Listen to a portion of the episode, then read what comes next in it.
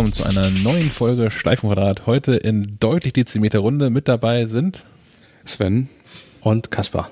Und ich, Sebastian, nicht dabei ähm, sind heute aus der Stammbesetzung Thomas, Thomas Raukamp. Der zieht gerade um. Viel Spaß beim Streichen. In eine mondäne Villa. ja. Und Stadt, Stadt, Stadthausvilla. Stadthausvilla, stimmt. Und der streicht gerade, ja. Ja. Ja, ja, ja. Wahrscheinlich streicht er gerade irgendwas, ja. Ähm, selbst, selbst, wenn, wenn, selbst wenn das ausgestrahlt wird, streicht er wahrscheinlich immer noch. Streicht die Segel. Ja. Vielleicht auch sogar das. Das bleibt einfach Rauputz. Fertig. Äh, ebenfalls nicht dabei ist ähm, Stefan Molls, der ist leider, leider krank. Gute Besserung nach Bremen. Ja. Und besser werden die Witze heute auch nicht. Das könnte an der Wärme liegen, die uns die letzten Tage hier beschert wurde, selbst im hohen Norden. Ja, gestern waren 26 Grad um 9 Uhr morgens. Im Büro. Im Büro und auch außerhalb des Büros. Ja. Aber da weht ja immerhin Wind, ne? Das muss man mal dazu sagen. Außen. andere, ja, ja. Andere gehen ein. Wir haben in, hier Wind. In Dein Kiel, so ein bisschen. In Kiel, nicht Das stelle ich ab. Okay. Stell ja, dich hin. Genau. ähm, ja, völlig, völlig untypisch. Wir, hier, wir haben das Büro quasi auf der Kieler Woche mit, mit Blick auf irgendeinen so Freefall Tower und so. Ähm, und eigentlich ist schlechtes Wetter, wenn Kieler Woche ist. Jetzt im zweiten Jahr in Folge nicht. Das muss diese Kommt alles nicht von nichts. Sein. Nein, das muss Klimaerwärmung sein, ich sage euch das. Ja, zumindest eine Ausprägung davon. Das ist, glaube ich, nicht wegzudiskutieren. Auch wenn Wetter nicht Klima ist, das habe ich verstanden, aber ja. ja, gut. Äh, falls ihr also gleich irgendwelche Schlagermusik im Hintergrund hört oder schreiende Menschen, ja, dann liegt das einfach daran, dass die Kieler Woche wieder losgeht. Genau. Wahrscheinlicher ist aber Möwen, denn äh, wir haben ja hier auf, auf unserem Vordach erleben wir ja immer so im, wann ist das so, im März, April? Ab März sind die ersten Pärchen da und ist Geräuschkulisse. Genau. Poppende Möwen. Ja. und dann äh, irgendwann brütende Möwen und dann irgendwann Möwenküken. Genau. Ja. Die sind jetzt dran. Die sind jetzt da, genau. Und machen jetzt ab und zu mal so Lärm. Aber das heißt Atmosphäre. Genau, richtig. Und dann geht's. Ja. Genau wie man stinkende Straßen in Berlin ja auch Flair nennt. Ah. Gruß an alle Berliner, die uns gerade hören. ähm, genau, wie kriegen wir eigentlich die Brücke zu, zu vernünftigen Themen? Auf der Kieler Woche ist alles teurer geworden dieses Jahr. Oh ja, oh ja, das ist eine gute Brücke. Ja. Fünf Euro für ein Fischbrötchen. Genau, eigentlich kriegt man hier auf der Ecke so gar nichts für unter fünf Euro. Nee, was nee. einen irgendwie auch mal also zwei Nicht mal so ein Brot. Nee. Ja. Stockbrot für fünf Euro. Ja, wir haben leider nicht die beste Ecke hier in der, der, Kieler Woche, aber. Ja. Wir sind nah an der Craft Beer Area. Ja, das stimmt. Das stimmt. Das ist so, das ist meine Mittagspause. Wieso sitzen darf man das sagen? Das darf man bestimmt sagen. Du, du trinkst natürlich nur alkoholfreies Der Chef hört das hier gar nicht, ne? Nee, also, nee, wir sind jetzt schon bei Minute vier oder so. Bis, so, bis dahin hat er nicht gehört. das ist meine Mittagspause aktuell. Dass ich äh, über die Kieler Woche laufe, den ganzen äh, schäbigen Scheiß hinter mir lasse, direkt in die Craft Beer Area stratze und mir damit das ein anständiges Bier genehmige. Ja, noch ohne dass äh, dann dieses Bühnenschiff, was da liegt, ist dann noch ohne Musik. Das wäre natürlich noch cooler, wenn die schon Mittag spielen würden. Ja, ja, wenn Werder so spielt. Ja, aber hieß es nicht Irish Folk und so war da? So zwischendrin? Ja, aber ich kenne das Programm nicht. Ich so ein bisschen Jazz-Combo, während man da Mittag sitzt, das wäre doch auch ganz das, gut. Das wäre ganz annehmbar, ja. ja. gut, aber du wolltest äh, zum Thema Preis wolltest du irgendwo hinkommen. Ja, ja, ja, das genau. kann sich ja nur um Apple handeln, nehme ich mal stark. Das kann sich nur um Apple handeln, ja. Ähm, ich würde ja grundsätzlich gerne es, es schaffen, diese leidliche Debatte um Preise für neue Apple-Hardware ähm, ähm, zu beenden. Aha. Ja also, gut, dann lassen wir das einfach. Ja gut, das hat sich das erledigt. Das war mir jetzt zu einfach. Jetzt habe ich, hab ich, mir das nicht gedacht. Okay. ähm, und zwar sowohl mit, mit, mit Blick auf den Mac Pro, der halt einfach mal kosten wird, was er kosten wird. Und Menschen, die Zielgruppe sind, ist das hinreichend egal? Ja, definitiv. Äh, äh, äh, ich habe auch kein Problem mit dem Preis von einem Mac Pro. So, also es ist kein Gerät, das ich mir holen werde. Und wenn du schriebst ja, glaube ich, in dem, in dem ersten Artikel über den Mac Pro auch so schön, wenn sie sich Gedanken über den Preis machen müssen, sind sie nicht die Zielgruppe. Ja. So. Ähm, Allerdings hat Apple mal wieder relativ ungeschickt, wie ich finde, die Preisdebatte selber angeheizt bei ja. irgendwelchen Zubehörprodukten. Nicht umsonst hieß die letzte äh, reguläre ja. Folge ja auch Goldständer für 1000. Ja, genau. Ähm, ich, man hätte das einfach mit ein bisschen geschickterem Marketing auch einfach ja, diese ganze Häme, die sich da jetzt ausschüttete, wie ein Bildschirmständer kostet 1000 Euro, das hätte man sich einfach schenken können. Zumal die Präsentation ja an sich, die zwei alles voll genug, man hätte einfach weglassen können, also nicht erzählen müssen. Ja, ja. Gut, dann wäre es hinterher, wenn die Leute den bestellt hätten, noch so ein kleiner Aufschrei gewesen, aber nicht so groß, wie es jetzt auf der Bühne quasi war. Ich glaube, das wäre ausgeblieben, weil auch das ist den Leuten einfach völlig egal. Die meisten kaufen das Ding ohne, sowieso ohne den Ständer. Ja. Ja, genau. Die haben das Setup eh. Ja. Das brauchen die jetzt nicht. Ich glaube halt, für den Preis wird das der äh, seltenste, rarste Monitorständer der Welt werden, denke ich. Und auch das hat Apple noch ein bisschen zusätzlich befeuert, ähm, denn es, es gab ja noch an dem Abend, gab es ja erste Fotos aus der Hands-on-Area und da hatten sie ja auch einen Tisch reserviert, auf dem nur, der dieser St- Ständer ja, stand. Ja, genau. Ähm, was, was da, also das verstehe ich auch, dass das irre wirkt. Wenn, also wenn man ein Foto sieht, als normal denkender Mensch ein Foto sieht, wie, keine Ahnung, 30, 40 andere Menschen um diesen Ständer herumstehen, diesen Ständer fotografieren. Ich verstehe, dass das, Es wird doch äh, schön, schön verglichen mit dem, mit dem Monolithen aus Odyssee Genau, 2001. ja, ein, ja, genau. ein toller Vergleich. und ich, ich verstehe das voll und ganz, äh, was, was dabei den meisten entgangen ist, ähm, ist, dass ähm, Apple da äh, ein, eine AR-Anwendung drauf hatte. Und, Und du konntest dir, also du konntest halt mit äh, der, ich weiß gar nicht, ob es eine App war oder ob es eine Webseite war, äh, aber du konntest dir halt in AR, also diesen, diesen Ständer betrachten und hattest dann in AR quasi so eine Explosionszeichnung von dem Display ja, mit, ja, den, mit ja. verschiedenen Elementen und Schichten und sowas da. Das wiederum stelle ich mir super geil vor, aber es sieht halt aus wie 50 Idioten, die um so einen Ständer rumtanzen. ja, und das hätte auch vorher bei jemandem auffallen können, finde ich. Also das ist so ein bisschen, wir leben bei der Produktion vom Heft in so einer kleinen Blase. ja. Und ich glaube, Apple lebt in Vorbereitung auf so einer Keynote auch in so einer kleinen Blase. Die haben sich das alle, die haben alle ihre Smartphone vors Gesicht gehalten, als das erste Mal dieses, dieses AR-Funktion da bedacht war und haben gesagt, geile Aktion machen wir. So, ohne sich mal einen Schritt zurück so hinzustellen zu denken, wie sieht das denn eigentlich aus? Und wirkt das vielleicht beim Ständer für 1000 Euro, so wie wenn wir den jetzt extra stolz dahinstellen? Naja, da, da ist Apple seinerzeit mal wieder voraus und äh, die, wenn AR jetzt mehr wird, dann werden wir viel mehr Idioten rumlaufen sehen. Dinge. Gegen Handy laufen. Handy vor der, vor der Nase. Ja, oder, oder irgendwelche Brillen oder so. Ja, ja, ja, ja, ja, ja. Gut, aber du wolltest das Thema relativ schnell abfrühstücken. Äh, ja, 1000 Euro für einen Ständer ist zu viel, marketingtechnisch ein bisschen doof gewesen und ja. Wissen Aber- wir denn jetzt aber, eigentlich, Entschuldigung, eine, eine Ja. Dazu. Aber sie wussten es ja. Also das hat man daran erkannt, dass die, ähm, wie hieß sie, die, die, junge, die junge Dame, die, die das vorgestellt präsentiert das hat, Thema ganz schnell abhandelte? dass sie da ja schon, äh, während sie auf dem Weg von der Bühne war, ja noch einmal dieses Slide da kurz vorgetragen hat und weggeklickt hat und und dann ging, genau. mich gibt's nicht mehr. Ja, genau. Also, sie wussten ja, dass das irgendwie, hm, dann hätte man es wenigstens als vernünftigen Gag verpacken Man können. hätte noch einen Mic-Drop machen können, so, weißt du? So, hier Ja. der Ständer kostet 1000 Euro, Batz. Ja. Äh, ja. Ähm, wissen wir denn jetzt eigentlich, ob der Monitor, wenn ich den einfach so kaufe ohne Ständer, ob da jetzt so ein, so ein Plastik 0815 Ding dabei ist oder an so ein Ersatzständer? Oder Ähm. muss ich wirklich, wenn ich den nicht an die Wand hängen möchte, wissen wir immer noch nicht, oder?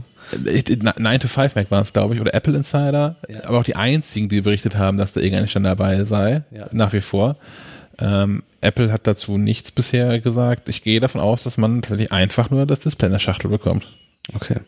Wir, wir, wir werden es hoffentlich durch Testgeräte dann sehen und euch dann auch nochmal berichten, wenn wir dann den Mac Pro tatsächlich besprechen. Da spekulieren wir so ein bisschen drauf, ja. Ja, ja. Aber da wird dann wahrscheinlich auch ein 1000 Euro Ständer dabei sein. Wobei wir werden es sehen. Möglich, ja, möglich, möglich. Ähm, was auch noch so ein Preisthema ist, ist das Display. Ja. mh, wo alle sich aufregen, dass es so unfassbar teuer wäre. Und ja, das stimmt auch, weil es irgendwie nicht, selbst für Apple ist es einfach ein teures, teures Stück Hardware. Aber auch da äh, ist es dieses Zielgruppenthema. Ja. Ähm, Weil normale Menschen brauchen so ein Display einfach nicht. Und Menschen, die auf diese Qualitäten angewiesen sind, zahlen aktuell ein, ein Vielfaches davon. Das hat Apple auch auf der Kino besser gelöst, weil da ja, wir haben ja auch schon in der vergangenen Ausgabe drüber gesprochen, weil die da einfach mal die Preise so zeigten, die am Markt üblich sind für Monitore, die ähnliches leisten. So. Nicht mal das, was dieses Apple-Monitor-Geschichten-Dings da kann, sondern tatsächlich weniger, aber ungefähr das leisten. Das war ja, glaube ich, 40.000 Euro oder so oder Dollar. Dollar immerhin, aber ja. Ähm, also das, Geldeinheiten. ja. Das ist ein bisschen wie, wie damals, als der iMac 5K wurde ähm, und ja auch einen happigen Preis hatte. Ähm, allerdings ein 5K-Monitor damals im Markt teilweise teurer war als mit dem iMac zusammen.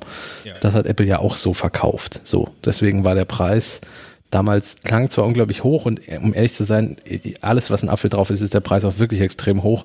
Ähm, aber bei diesem Monitor für die, die das brauchen, ist das völlig gerechtfertigt. Ja, Preisdebatte über Apple. Das ist, da, keine Ahnung, beim Auto beschwert sich, beim Ferrari beschwert sich auch keiner, dass er 100.000 Euro kostet. Ja, ich, ich, ich Also nicht, dass sie das jetzt, also nein, nein, es gibt halt unterschiedlich teure, genau, teure Sachen. Ja, ja, ja. Bei den Pro-Geräten finde ich das, ich, ich finde halt, beim iPhone und beim MacBook äh, kommen sie langsam in Preisregionen, die schmerzhaft sind, weil das ja auch nicht Pro-Geräte sind.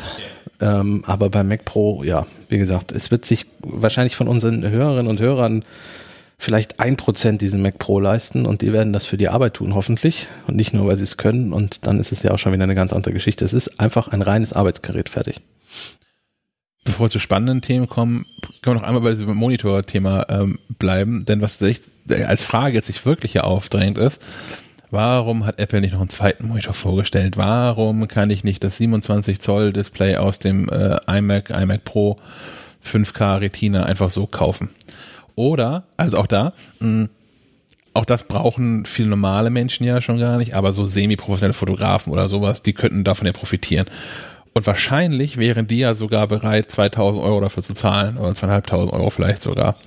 Apple könnte einfach diese verdammten iMacs wieder mit dieser, ähm, äh, wie hieß der Modus? Hieß der Target Mode oder so? Ja, genau. Wo ich, wo ich die, die alten iMacs als externen Bildschirm nutzen könnte. Wenn das wieder ginge, wäre es doch schon fertig. Die Leute würden doch den iMac einfach als Bildschirm kaufen.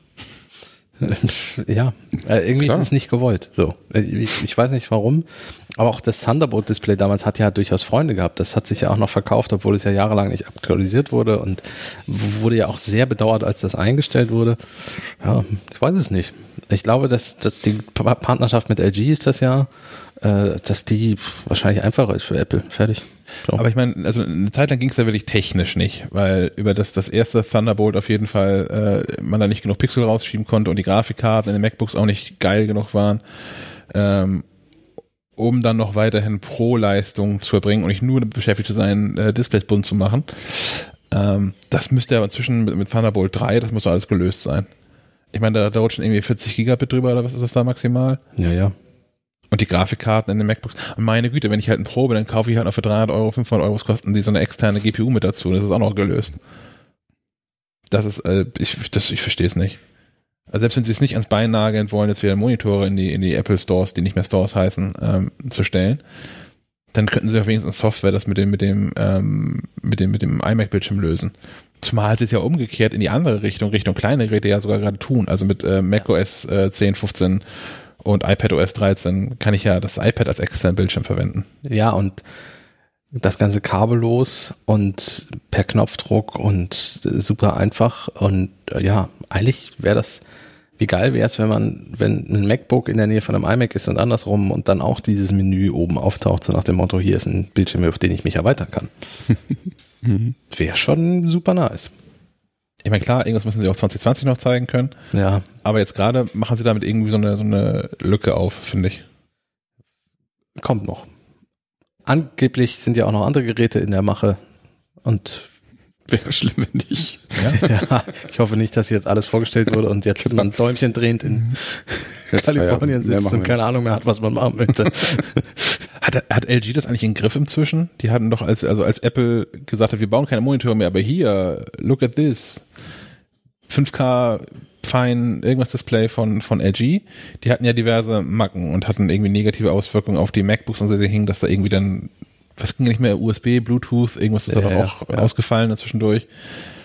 Äh, ich habe nichts mehr Negatives gehört, glaube ich, in der Zeit. Also insofern Ultrafine heißen die, ne? LG Ultrafine. Wäre vielleicht mal was, also wenn da draußen Leute die Bildschirme nutzen, weil ich mir was mir durchaus vorstellen kann, die waren ja nicht in der Preisklasse von 7000 Euro, ähm, berichtet uns gerne, weil wir haben keine davon da, müssen wir ehrlich gestehen. Nee, wir haben die damals getestet, haben keins jetzt so langzeitmäßig hier. Nee, also berichtet uns gerne, wie das damit ist. Also gibt's noch Probleme, wenn ja, welche oder hat LG es tatsächlich geschafft, in Zusammenarbeit mit Apple die Probleme zu lösen? Und würdet ihr ein iMac als Display kaufen? Ja. Also weil äh, der, der Preis von diesen Ultrafine Displays ist, glaube ich, ganz okay. Ähm, der liegt bei 1,4 aktuell. Ja. Für so ein, für ein, ich glaube auch für das 5K-Display. Und man bekommt so ein 27 Zoll iMac ab 2100, 2200 Euro, irgendwie sowas. Und wenn man von dem Kaufpreis von so einem iMac 5K ein Mac Mini abzieht, landet man ungefähr bei dem LG Displaypreis. Ja. Genauso, wenn sie sich das gedacht haben. Ich da denke auch. Das wird, das genau das wird der Grund für die Preisgestaltung äh, beim Mac und Mac Mini. Da wird sie gerechnet haben und sagen, du, das können wir Leuten alles nicht verkaufen. Das genau. muss, das muss in das sich muss logisch so, sein. Das muss so und so. In sich logisch, vor allem äh, Produktklassen und Preise bei Apple. Das äh, schließt sich inzwischen, finde ich, fast aus. Aber na gut. Wir, wir gehen wieder zurück zur alten Diskussion. Ja, in der Tat. Neue Themen im Podcast.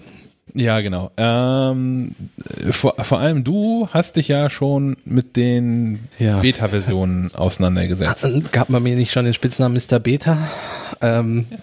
Ja, ich, ich habe es gewagt und hier direkt am Anfang eine Warnung. Inzwischen gibt es ja die Public Beta-Versionen. Deutlich früher als gedacht. Ja, tatsächlich deutlich früher als gedacht. Ähm, ich verstehe, seit ich die Betas nutze, auch warum, weil die relativ stabil laufen. Dennoch solltet ihr, wenn ihr jetzt drüber nachdenkt, das zu installieren, ähm, einmal sehr gut darüber nachdenken, ob ihr das auf Geräten machen wollt, die ihr täglich nutzt, also zum Beispiel das Haupt-iPhone oder den Mac, mit dem gearbeitet wird. Ähm, weil das schon durchaus Nerven kosten kann. Also ich musste auch von Catalina, dem neuen macOS, wieder zurück, weil einige Software, die wir nutzen, nicht damit kompatibel ist. Sag's doch einfach. Ja, Adobe in, in Copy. wird unter Catalina in der Version, in der wir, die wir es nutzen, nicht mehr laufen. So. Ähm, und da wir noch nicht updaten können, wir werden natürlich updaten, weil wir ja Catalina installieren müssen, irgendwann früher oder später als Mac Live Redaktion. Ähm, deswegen musste ich wieder zurück. Ähm, und ihr solltet es auch nicht machen, ohne ein Backup vorher gemacht zu haben, weil es durchaus sein kann, dass weil ihr sonst gibt's kein Mitleid. Genau, richtig. Haben wir schon genau. genug gesagt. Und es durchaus sein kann, dass ihr zu den momentan aktuellen Hauptbetriebsversionen zurück müsst, also zu iOS 12 oder macOS Mojave, weil was nicht funktioniert. Und wenn ihr dann kein Backup habt, dann habt ihr halt Datenverlust beziehungsweise vielleicht sogar kompletten Datenverlust und das wäre nicht so gut. Wenn ihr das aber alles äh, nicht so schlimm findet und ein Backup angelegt habt und ein bisschen risikobewusst seid, dann kann man die Public Betas durchaus ausprobieren und äh, ja, ich finde, sie laufen auch sehr stabil. Und es wird auch erfahrungsgemäß von Beta zu Beta-Version nicht immer alles besser. Die doktern ja dann rum. Es kann auch gut sein, dass äh, genau. auch wenn, wenn ihr jetzt empfindet, dass äh, die äh, Developer Beta 2, die die Public Beta 1 ist, stabil genug läuft, dass in der Public Beta 2 noch diverse Sachen kaputt gehen. Genau. Ähm, aus meiner Erfahrung aus iOS 12 Public Beta damals vor einem Jahr war es tatsächlich so, dass in einer der Betas plötzlich GPS nicht mehr gefunden wurde. Ja. Das heißt, äh, man konnte nicht mehr navigieren. So, das kann passieren. Dann ist man ein, zwei Wochen, entweder hält man das durch, kein GPS zu haben, oder man muss halt zurück auf dann damals dann iOS 11 oder ja, also man muss dann so lange warten, bis die nächste Public Beta rauskommt. Tatsächlich hat es bei mir auch nicht repariert damals. Ich hatte das auch. Mhm. Ähm, und egal, was ich gemacht habe, ich bin auch auf die normale Version zurückgegangen, also auf die, die äh, öffentliche Nicht-Beta-Version. Deswegen trotzdem nicht mehr, weil okay. das offensichtlich irgendwie irgendwas in, in Firmware geschrieben hat oder so. Und ich glaube, Autonormalverbraucher wäre da, ähm, wie sagt man so schön? Verzweifelt? Ja, ja, genau. Und hätte auch ein neues iPhone wahrscheinlich kaufen können oder so. Ja, genau, ja. Also das sind halt wirklich die Risiken und äh, dem, dem solltet ihr euch bewusst sein, wenn ihr das macht. Ich konnte das dann tauschen, weil wir dann doch nochmal äh, wir haben ja so Beziehungen zu, zu, Menschen, die Geräte mit Äpfeln drauf herstellen. Genau, und, und, und ja, normalerweise wird Apple halt sagen, ja, Public Beta Risiko. So, musst du warten, bis das nächste Update kommt. Fertig. Ja. Ja, insofern. Ja, ähm, zu den Betas selber. Ähm, die Funktion haben wir in der vergangenen Ausgabe ja durchaus auch schon besprochen. Ähm, wir müssen jetzt nicht auf jedes Detail eingehen, aber Richtig. was du aufgeschrieben hast, ist der Dark Mode. Ja. Ähm, ich finde ihn gut. Glück gehabt. ich ich finde ihn auch äh, besser von Anfang an als vor einem Jahr mit Mojave. Also macOS hat ihn ja schon seit einem Jahr. Und da war es beim Start so, dass, und teilweise ja heute noch so, ich finde die Kalender-App bei Mojave immer noch pottenhässlich. Äh, aber da war es an vielen Stellen so, dass ich dachte, ah, Apple weiß selber noch nicht so ganz genau, wie sie mit dem Dark Mode umgehen wollen. Bei iOS 13 ist das gefühlt schon viel besser umgesetzt und tiefer ins System integriert. Aber gerade mit einem OLED-iPhone, was ich ja habe, also ich habe das iPhone 10. Also genau, 10, 10 S, 10 R. Ge genau, ähm, da ist der Dark Mode natürlich großartig, weil das wirklich reines Schwarz ist in vielen Apps. In manchen Apps ist es so ein Grau. Also zum Beispiel, ich glaube, die Musik-App ist nicht immer tiefschwarz, sondern in manchen Bereichen auch einfach so ein bisschen gräulich. Aber fast alle Apps sind wirklich rein schwarz. Das heißt, man spart auch Akku damit. Und ähm, gerade im Dunkeln und abends ist es sehr angenehm, den Nachtmodus zu haben oder den Dark Mode. Ich habe ähm, iOS 13 an iPad OS mhm. ähm, auf, dem, auf dem iPad Mini laufen und teile das durchaus. Vor allem auch gerade im, in Abgrenzung zu macOS, wo ich nach wie vor manchmal hadere. Ja. Also ich habe inzwischen herausgefunden, warum ich das ähm, so unterschiedlich sehe. Weil ich auf dem iPhone bzw. iPad eigentlich immer alle Apps im, im Fullscreen-Mode habe. Mhm ab und zu im Splitscreen-Mode, aber was halt nie passiert auf dem iPad, ist, dass sich Dinge irgendwie überlagern. Ja. Und da steige ich manchmal aus, gerade wenn ich mehrere Mail-Fenster hier offen habe auf dem, auf dem Mac, ähm, dann, dann verschwimmt das alles irgendwie zu so einer dunklen Masse vor meinem Auge. Ja. Ja, ist ja auch einer der Kritikpunkte, die man einem Dark Mode gegenüberbringt, dass, dass es auch schwieriger ist für die Entwickler selber zum Beispiel ähm, Bereiche abzugrenzen. Also wenn alles grau, dunkel ist, ist es schwieriger, irgendwelche Elemente hervorzuheben. Ja. Außer wenn du es mit knalligen Farben machst, wie es ja im Kalender zum Beispiel ist. Also die, die Farben im Kalender sind viel knalliger als in der weißen Version, in der hellen Version. Mhm. Was vielleicht auch am Kontrast liegen mag, aber ich glaube, das ist auch ein bisschen Absicht. Ja, das denke ich auch. Ähm, und da geht die Übersichtlichkeit ein bisschen verloren. Das ist einfach so, ja. Und was ich beim Mac auch finde, da ist es häufiger so, dass du einfach weißen Oberflächen in den Programmen selber begegnest. Also ja. zum Beispiel Schreibprogramme. Da ist natürlich weißes, quasi weißes Papier, auf dem du dann schreibst. Oder ähm, E-Mails selber, die dann ankommen, sind dann auch in sich weiß, weil es irgendeine HTML5-Mail ist, die dann kommt oder sowas. Oder schwarzer Text auf schwarzem Grund. Schwarzer Text auf schwarzem Grund, genau. Du kannst, das heißt, du hast eine Mail, wo du gar nicht mehr weißt, ob da was steht oder nicht. Kann auch von Vorteil sein. Äh, ja. Ähm, Geheimtinte. Genau. Die gute alte Schütteln mit, mit Zitronensaft und Bügeleisen. Ähm, aber bei iOS ist das gefühlt bei weitem nicht so. Also da kommen auch die Mails nicht so an. Das sind alles dann tatsächlich dunkle, schwarze Mails mit weißer Schrift und gut ist. Das stimmt auch. Irgendwas äh, habe ich auch gesehen. Also irgendwas machen sie auf dem, ähm, auf dem iPhone, iPad da besser. Mhm. Dass ich, also, dass da irgendein Algorithmus hinter erkennt, wie die Mail eigentlich aussehen müsste, damit sie lesbar ist. Und ja, dann da irgendwie Voodoo macht. Gibt es das denn in Catalina auch oder ist es da auch immer noch Grütze? Da ist es immer noch Grütze. Schade. Also es hat sich meiner Meinung nach wenig getan in der Mail-App, die, die mhm. drei Tage, die ich Catalina genutzt hatte. Kann aber noch kommen. Kann noch kommen, ja. Es ist erste Beta gewesen, um ehrlich zu sein, ja. Ähm, was halt bei iOS 13 auch noch ist, ich habe sowieso schon viele Drittanbieter-Apps in einem dunklen Modus, weil mhm. viele das anbieten, was beim Mac nicht so ist. Also beim Mac dauert das viel, viel länger, bis die Entwickler mal anfangen, oh ja, Mojave hat jetzt auch einen dunklen Modus, dann biete ich auch mal einen an. So. Und gefühlt ist das auf dem iPhone viel stärker schon. Das heißt, wenn ich da eine Drittanbieter-App springe, hüpft mich nicht plötzlich ein grellen weißer Bildschirm an oder so, sondern die sind sowieso meistens eh auch dunkel. Ja. Ähm, wer auf dem Mac diesen den Dark Mode nutzt, äh, den man unter ähm, Einstellungen allgemein findet, ja. ähm, und das wie ich machen möchte und so ein bisschen hin und her springt zwischen was äh, abhängig davon, was ich gerade mache. Wenn ich irgendwie, ich habe gestern gesessen und, und Fotos sortiert oder so, da finde ich Dark Mode großartig oder jetzt gerade auch für den Podcast hier aufnehmen, finde ich es auch, weil das eben so ein bisschen weniger Ablenkung ist. Es gibt auch durchaus Anwendungsszenarien, wo ich dann nach wie vor diesen hellen Modus ähm, besser finde. Es gibt eine ähm, großartige ähm, Menübar-Erweiterung, die heißt äh, Night Owl, Nachteule, zu finden unter der wunderbar vertrauenswürdig aussehenden Adresse nightowl.kramser .xyz.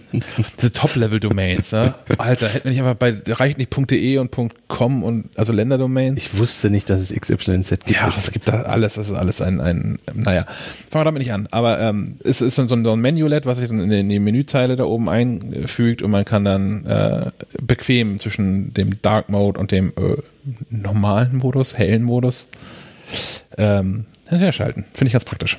Und auch äh, app-spezifisch, ne? Du kannst sagen, hier Mail, ja. das bleibt mal immer hell, ne? Ja. Oder so. Genau. Das ist ganz gut. Das ist tatsächlich cool, weil dann hast du halt dieses Problem mit weißen E-Mails nicht, weil die generell dann wieder hell sind. Ja. Ja, eine coole Geschichte. Ist, ähm, wie hieß das, wie heißt das, Donationware. Gibt's für, gibt's für Umme, ähm, aber man kann dem Entwickler ähm, da so ein paar Euros hinwerfen. Zahl, was du willst. Genau. Ja. Nimmt dann überraschenderweise auch PayPal.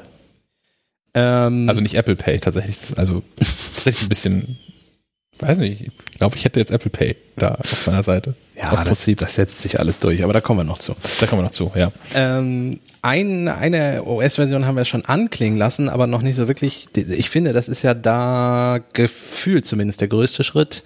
Wir haben ein neues Betriebssystem.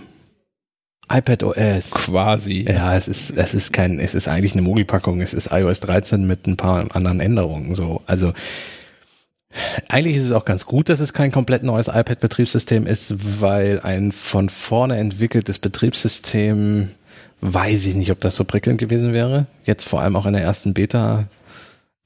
Ja, hätte stabil laufen können, hätte aber auch nicht gemusst. Und vor allem, Apple macht das ja auch gerne mal so, wenn sie Sachen wegschmeißen und neu machen, erstmal die rudimentären Dinge. Und dann später fügen Ja. wir ein paar Funktionen hinzu. So. Und das hätte beim iPad in die Hose gehen können, wenn man jetzt ein komplett neues Betriebssystem entwickelt hätte. Also eigentlich ist es ein iOS 13 mit einem anderen Namen, wenn wir ehrlich sind. Ähm, dennoch finden wir die Entwicklung aber gut. Und ich finde Tun auch, wir das? Ja, ja. Also ich zumindest. Ihr, ihr könnt ja gleich gerne, äh, könnt ihr gleich ja gerne entgegenwirken. Ich dachte, das wäre irgendwie dieser, dieser majestätische Plural. Ja, Pluralis Majestatis, natürlich, natürlich, äh, als von. Ähm, ich spreche ja eigentlich nur so. Ich muss für den Podcast mich immer versuchen, ein bisschen volksnäher und so ähm, herabzubegeben. Ähm, jetzt habt ihr mich also können. Nein, habt ihr nicht. Ich, ich finde diese Wenn, hast Namensänderung. du es selbst gemacht. Ja, das habe ich selbst gemacht. Ich, ich, ich finde, die Namensänderung macht noch ein, im Kopf ein bisschen was. Also dieses, dieses iPad ist jetzt ein ähm, Computer, das macht es immer noch nicht, aber es macht dieses, das iPad äh, ist jetzt was anderes und auch kein Smartphone und möchte mehr sein. Das finde ich passiert mit iPadOS und es ist ja auch der erste Schritt. Also Apple wird ja iPadOS weiterentwickeln und auch, ich denke, immer weiter sich vom Smartphone-Betriebssystem entfernen in vielen Punkten. Ähm, ja, insofern finde ich persönlich diesen Schritt gut. Und die, die erste Beta oder die Betas auf dem iPad laufen auch sehr stabil und viele Funktionen. Ja, wir haben ja, glaube ich, auch schon im, im vergangenen Podcast gesagt, Apple hat eigentlich uns zugehört und die Kritikpunkte, die wir hatten ans iPad, jetzt softwareseitig, die haben sie jetzt ausgemerzt zum Großteil. So. Ich finde auch, alles, was ich da bisher gesehen habe, finde ich, finde ich wirklich, wirklich gut. Ähm, was ich gerne einstellen können wollen, können würde, können wollen würde, ähm, ist die, die Anzahl von, von Apps auf so einer Homescreen-Seite. Die ist jetzt Ja. jetzt deutlich erhöht. Ja. Ähm, das hat einen Vorteil, nämlich dass die jetzt, ähm, wenn man den, den Homescreen gefüllt hat mit den ganzen Apps, ähm, dass es jetzt egal ist, ob man das iPad im Porträtmodus oder im Querformat hält. Die Icons bleiben an den gleichen Stellen. Ja. Das ist bisher nicht so, weil bisher ähm, sind es in der, in der Länge, im Porträtmodus in der Länge mehr als in der Breite und wenn man das iPad dreht, verrutschen die alle. Ja. Das hört auf. Aber es sind mir zu viele Apps. Ich habe gar nicht so viele Apps, die ich auf dem Homescreen haben möchte. Mir wird das zu unübersichtlich. Du hättest sie lieber größer, meinst du das? Ich war, ja, Okay. ja, Ja. Weniger und größer, also wieder ein bisschen wie früher. genau. Ja. Ich find's gut, ich habe ja, also ich habe im Grunde die Seiten aufgeteilt thematisch. So, also die erste Seite ist die Apps, die ich, die ich für die Arbeit brauche und die ich immer regelmäßig brauche. Und die zweite ist dann irgendwie so die ganzen äh, Fernseh- und Film- und Streaming-Apps und äh, Mediatheken und den ganzen Krams. Und die dritte ist dann wieder irgendwelche. Geht ihr über, über Homescreen-Apps, äh, über die Icons? Also ich mache Meistens. Ich mache ganz viel über die Suche. Mh, ja, beim ich habe keine Ahnung, wo die liegen, die Apps. Beim iPhone mache ich ganz viel über die Suche, weil ich da zu viele Apps habe. Beim iPad gehe ich über den Homescreen, weil ich die thematisch aufgeteilt habe. So. Ich habe die eigentlich auch auf dem iPhone thematisch sortiert. Das wird nach hinten aber weniger. Ja, genau. Die Sortierung wird weniger. Also seit Seite 1, Wahlloser. seit Seite 1, 2 und 3 kann ich, glaube ich, also ich könnte jetzt nicht aus dem Kopf benennen, aber ich glaube, ich kann die mehr oder weniger blind bedienen. Ja. Das würde ich schon hinbekommen. Alles, was danach kommt, die folgenden fünf oder sechs Seiten, ich habe verdammt viele Apps. Ähm, Ja, das passiert mir auch manchmal, wenn ich, wenn ich fürs Heft irgendwie Screenshots nachbauen muss und die mal umsortieren und dann bin bin Ja. ich drei Tage lang verwirrt. ja. ähm, Wo Aber- kommen wir her? Ja, mehr, also größere Apps, ja. Ja, ist ja aber wahrscheinlich kann ist ja, vielleicht. vielleicht kommt Ja, aber was, was mir eigentlich in Wahrheit stört, ist, äh, wenn, wenn ich das so thematisch auf, auf dem iPad habe ich es eigentlich auch. Ich habe den, den Arbeitskram und Podcasts und Lesekram habe ich auf der ersten Seite. Also die, äh, die, die, die Zeit E-Paper-App zum Beispiel oder sowas habe ich da mit drauf. Ähm, das reicht aber nicht, um den neuen Homescreen zu füllen. Und das, das, das, das, das triggert in mir irgendwie so ein Ach so, da, okay, da, irgendwas. Da bin ich tiefenentspannt. ich finde es scheiße, wenn das dann irgendwie mit ungeraden, der ungeraden Zahl aufhört oder die letzte, die letzte Zeile nur eine App hat oder sowas. Das macht mich fertig. Ich, ich nutze im Grunde nur die Hälfte vom Homescreen, aber das, das, das nö, ist nicht so, dass mich das jetzt. Das wäre mein täglicher Herzinfarkt. Nein, nein, nein, da bin ich, da bin ich äh, zu wenig Autist um das. Monk. Monk, genau. Vielleicht gibt's da Pillen gegen oder so, aber Globally gibt's bestimmt. Kann ich dir Grüße an. Grüße an Herrn Böhmermann, der Genau. uns bestimmt hört. Aber Ja, ähm, ein, ein, ein, großartiges, ich glaube 25 Minuten Stück über ähm, die Sinnhaftigkeit von Homöopathie. ah, das ist, das ist, YouTube. das ist lustig. Meine Startseite ist, äh, wie gesagt, kaum zur Hälfte und die nächste ist ja wieder komplett voll. Ja, so muss das nämlich aussehen. Nein, das ist doch, Seite. da wirst du doch wahnsinnig. So muss das Herr aussehen. Möller, gucken Sie doch mal. Das ist doch, da wird man doch bekloppt. Also die Startseite so oder so? Das macht mich beides fertig. Ja, Jetzt, hast du es ja gerade im Quermodus und hast äh, von, von, von links diese, diese Widgets drin, Ja, genau. die ja nicht bleiben, wenn man es im Porträtmodus dreht. Nee, da sind sie dann plötzlich weg. Das ist auch, finde ich, nicht fertig. Also, Und diese, dieser, dieser Abstand oben. Klar, das muss jetzt irgendwie sein, weil es hochkant und quer ja gleich aus, aufgeteilt ist. Aber irgendwie finde ich, da oben so viel Platz verloren. So. Da hätte man doch hier wenigstens jetzt die Uhr in groß einblenden können oder so. Wird da nicht Platz für einen Taschenrechner, der dem iPad immer noch fehlt. Sonst haben wir den eingebaut. Oder die Wetter-App. ist ja eh die Frage, also braucht man die Icons auf dem Homescreen überhaupt? Ich meine, hast du noch Aliasse auf deinem Schreibtisch liegen, um Programme zu starten?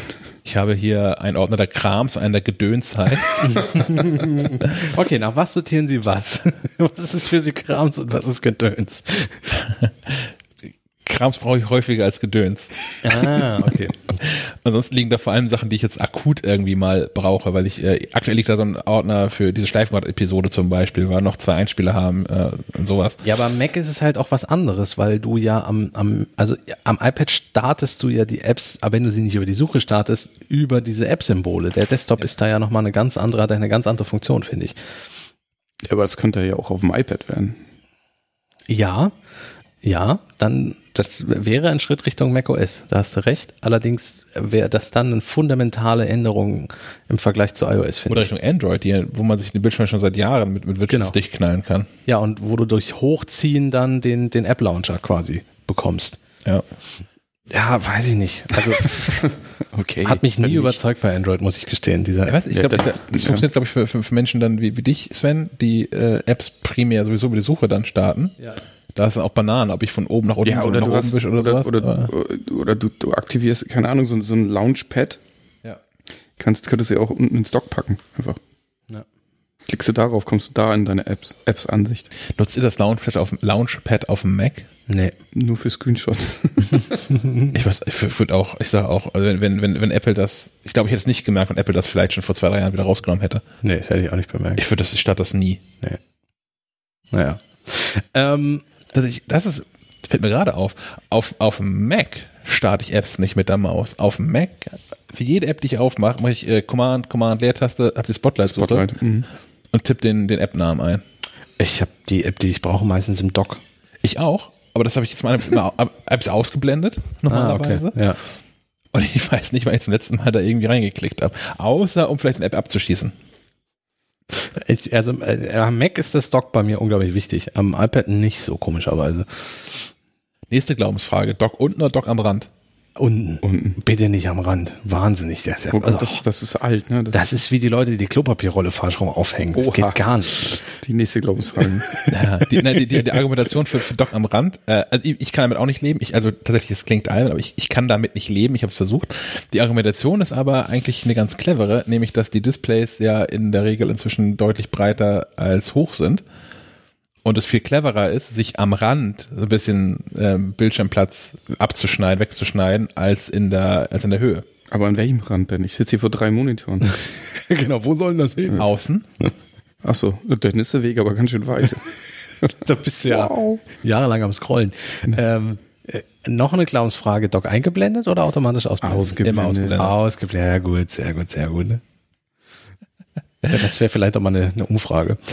Ähm, ja, ja, tatsächlich, tatsächlich. Das ist echt mal eine Umfrage wert. Ähm, ich, was, was Menschen, also die Leute haben ja diese Fragen jetzt gerade ähm, gehört. Das sind ja auch mal konkrete Fragen, die wir jetzt da aufgeworfen haben. Genau. Das ist wirklich mal spannend, ähm, was Menschen da zu denken. Und was Menschen dazu denken, könnten sie uns zum Beispiel auf den Anrufbeantworter sprechen. wäre eine Option. Ich fahre den Jingle ab. Mach mal. Den Anrufbeantworter von Schleifenquadrat erreicht ihr unter der Telefonnummer 0431 200 766 705. Ich wiederhole 0431 200 766 705. Ja, einfach mal anrufen und sagen, Doc unten, Seite, ausblenden, einblenden. Ja. So, wie startet ihr Apps? Ich möchte noch einmal zur iPadOS zurückkommen und mm, möchte erzählen, wie ich hier mit strahlenden Augen saß, weil es mir zum einen gelungen ist, unseren ähm, File-Server mit dem iPad zu verbinden und zum zweiten, weil die Dateien-App mehrere Ordnerstrukturen auf einmal darstellen kann. Es ist zum einen extrem traurig, dass mich das so glücklich macht. In vielerlei Hinsicht traurig. Erstens so traurig, weil es im Jahr 2019 erst mit dem iPad möglich ist. Äh, ich weiß nicht, wie lange macOS das schon kann. Schon lange bevor es macOS hieß. Ja. Ähm, und es ist irgendwie auch ein bisschen traurig, dass ich mich darüber freue, einen File-Server so einzubinden. Aber es geht jetzt endlich mit iPadOS. Ja, tatsächlich endet es ja, also für uns endet es ja fast alles. Also es macht das iPad ja deutlich, deutlich praktikabler Ja, als ähm, Arbeitsgerät. Das war nämlich eines immer der großen Punkte. Ich, ich konnte nicht mal auf unseren File-Server mit, ne- mit einem iPad, an, also ein Gerät, was Apple mir als, als Alternative zum MacBook verkauft, was es ja offiziell wirklich so in den Werbekampagnen verkauft ähm, und am liebsten auch hätte, dass, dass wir über nichts anderes schreiben, als dass das iPad jetzt endlich ein neues Computerersatz ist. Da kann es nicht sein, dass ich damit nicht auf unseren File-Server komme. Ohne über irgendwelche zig Umwege. Genau, So. das, das, also es ging ja vorher auch schon über irgendwelche andere Apps, aber klar, das muss dann, das muss dann, ähm, das ist System, wie sagt man, systemimmanent Ja, sein. Ja, ja. Ähm, ich glaube immer noch nicht, dass das ein echter MacBook-Ersatz ist. Das hat sich im, auch zu iOS 12 nicht, also natürlich gibt es bessere Punkte, die jetzt besser geworden sind. Aber es ist und bleibt ein Touch-Betriebssystem und damit bin ich persönlich immer noch nicht schneller als mit Maus und Tastatur. Jetzt kommen viele, die sagen, ja, aber Maus geht doch jetzt. ähm, da kann ich nur sagen, ja, aber die Maus ist auch nur eine Bedienungshilfe, immer noch. Also ja, mit iPadOS kann man jetzt eine Bluetooth-Maus verbinden und sogar eine USB-Maus, wenn man möchte. Ähm, muss man aber den Bedienungshilfen aktivieren und das ist auch echt als Bedienungshilfe gedacht. Also für Menschen, die ähm, Sch- Schwierigkeiten haben, äh, eine Touch-Bedienung zu machen, sondern ein Eingabegerät haben, ein externes, die können jetzt das iPad damit bedienen. Ähm, für den Otto-Normalverbraucher, das wird keine Funktion selbst. Selbst wenn man die mal ausprobiert, die wird man nicht lange anlassen. Weil man zum Beispiel, ich habe es zumindest nicht gefunden, ich kann mit der Maus nicht scrollen, die ich angeschlossen habe. Ähm, dann ist es immer noch sehr komisch, eine Touch-Bedienoberfläche mit einer Maus zu bedienen. Die ist dafür einfach auch nicht ausgelegt. So. Also auch der Mauszeiger ist riesig, der ist so groß wie ein Finger, den man da drauf drückt. So, und, und der reagiert auch so. Also gezielt irgendwie fein, filigrane, irgendwie ist auch nicht so einfach. So. Okay. Und, und Apple hat das auch aus gutem Grund nicht groß auf der Keynote angekündigt, dass jetzt auch Maus möglich ist, äh, sondern hat das äh, irgendwie hinten raus auf so einer, ich glaube, es war auf so einer riesigen Aufstellung mit allen Funktionen kurz zu sehen. Ähm, aber es war ganz, wenn es wirklich ein echter Maussupport gewesen wäre, hätten sie es auf der Bühne äh, eine Viertelstunde platt getreten. Wie geil es jetzt ist, dass man auch mit der Maus endlich das iPad bedienen kann. Ja, zumal noch irgendwie ein, mir fehlt dann, dann noch ein Schritt, ähm, dass es auch ein sinnvolles Feature über Bedienungshilfe hinaus wäre, nämlich ähm, das äh, separate Ansteuern eines zweiten Displays. Ja. Also weil Das ist auch immer noch nicht möglich. aktuell, man kann ja das iPad mit einem Monitor verbinden, das auch schon länger. Ähm, das spiegelt ja aber nur den Inhalt. Genau. Und das bringt nicht wirklich was. So. Nee, genau. Genau, denke ich nämlich auch. Ähm, mehr dazu, was jetzt besser geworden ist im iPad Arbeitseinsatz und so, werde ich auch noch mal in einem ausführlicheren Artikel kundtun, ähm, der dann in der MacLive landen wird in einer der kommenden Ausgaben. Genau, du hast dir vorgenommen, jetzt die nächsten Wochen Genau. primär, wenn nicht ausschließlich mit dem iPad zu arbeiten. Tatsächlich ausschließlich. Äh, ich bin mal gespannt, wie es wird. Ähm, ja, also ich, ich bin halt jetzt auch, wir hatten es vorhin schon auf Incopy gerade mal nicht angewiesen für vier Wochen. Deswegen kann ich das auch. Sonst wäre das Experiment immer insofern schon immer zum Scheitern verurteilt gewesen, wenn ich dann den Mac doch wieder anmachen muss, um in Incopy reinzukommen. Ähm, aber jetzt kann ich tatsächlich mal drauf verzichten für eine gewisse Zeit und deswegen ist es jetzt die Zeit, wo ich es mal ausprobiere und dann meine Erfahrungen damit kundtun werde. Ich bin da schon den Umweg gegangen, ähm, wenn ich unterwegs war und leicht reisen wollte und dann spontan doch was in Incopy machen musste, das über Parallels Access zu lösen. Dass ich zu Hause Ah, schon okay. wohl, wohl wissentlich, dass Dinge passieren könnten, mein Mac laufen lasse. Um dich dann fernzugriffsmäßig drauf zu schalten. Genau. Ja, gut. Nee, das ist ja auch wieder Mogeln. Ja, aber der, der einzige Weg, äh, Ja. Incopy InDesign auf Ja. dem iPad aktuell zu haben. Ja, ähm, genau. Äh, äh, Um ehrlich zu sein, arbeiten wir unter Umständen auch daran, äh, das auch mal mit dem iPad alles ein bisschen einfacher zu machen. Deswegen Ja. mal gucken. Ich, werde nach dieser Zeit sehen, ob ich das MacBook jemals wieder einschalte oder ob das iPad jetzt mein Hauptgerät ist. Ich glaube noch nicht dran, aber mal gucken. Vielleicht werde ich ja überrascht. Du meinst, ich kann es noch nicht weiter, weiter vermitteln, dass dein MacBook, dein Arbeits-MacBook. Naja, es hat ja jetzt auch eine Beule insofern. Das ist deins, ja. Wie, wie angeleckt, oder? Nein, aber dann wird es schwieriger jemandem anderen, weißt du, und so, ne? Nach dem Motto, das ist ja gebraucht. Die Beule habe ich nicht reingemacht zum Thema angelegt. Nein, nein. Ähm, was, was eine, eine große Neuerung ist, die äh, vor allem tatsächlich Ent Entwickler ähm, betrifft, mh, ist dieser ganze Kram um Catalyst, was mal Marzipan hieß, und, Ja. und Swift UI. Ja. Hast du dir, also die, die Podcast-App unter Catalina ist die einzige, die so eine Catalyst-App ist? Mhm. Also von den, von den neuen Apps, hast du dir die angeguckt? Funktioniert das? Taugt das? Ähm, die konnte ich mir nicht angucken, weil die in der Beta-Version, die ich von Catalina ausprobiert habe, ähm, anging und gleich wieder abstürzte. Also das war tatsächlich die einzige App, die ich nicht öffnen konnte. Wie schade. ja, ähm, böse Zungen würden jetzt behaupten, aha, das ist also Catalyst. Ähm, aber ich denke, dass das jetzt mit der zweiten Version und spätestens mit der Public Beta von Catalina dann sich auch erledigt hat. Also sie wird jetzt funktionieren, denke ich. Wobei das auch alles irgendwie merkwürdig war, ne? Das, also der, der, das hat Federici nicht auf der Bühne gesagt, aber der war dann nachher im Interview-Marathon und saß da auf dem, auf dem Sofa bei John Gruber und war dann in diesem Podcast-Studio, was Apple selbst aufgebaut hat, wo Podcaster von der WWDC aus berichten konnten bei äh, Federico Vitici von App Stories und hat in beiden Sendungen das dasselbe erzählt, dass denn durchaus klar war, dass die Apps sie letztes Jahr vorgestellt hatten, also Aktien, die Home-App und Sprachmemos, glaube ich, Ja, ja, ja. ähm, tatsächlich nicht cool waren, was aber auf gar keinen Fall an der Technik lag, sondern dass das irregeleitete Designentscheidungen waren. Damit gehe ich noch nicht los. Äh, naja, zumal das ja auch, also das war ja einfach die iPad-App auf dem Mac. Fertig. Ja. So, das war das Problem. Ja. Das war nicht die Technik. Ja, und, und Catalyst soll das jetzt alles ein bisschen einfacher machen. Ich glaube, das wird trotzdem nicht cool werden. Also ich glaube auch, dass Catalyst wird, ist das, ist das kleinere Ding an dem Ganzen, was wir jetzt neu gemacht haben. Das ist der einfache Weg, um da, äh, der noch einfachere Weg, um, um Apps auf Mac zu schieben.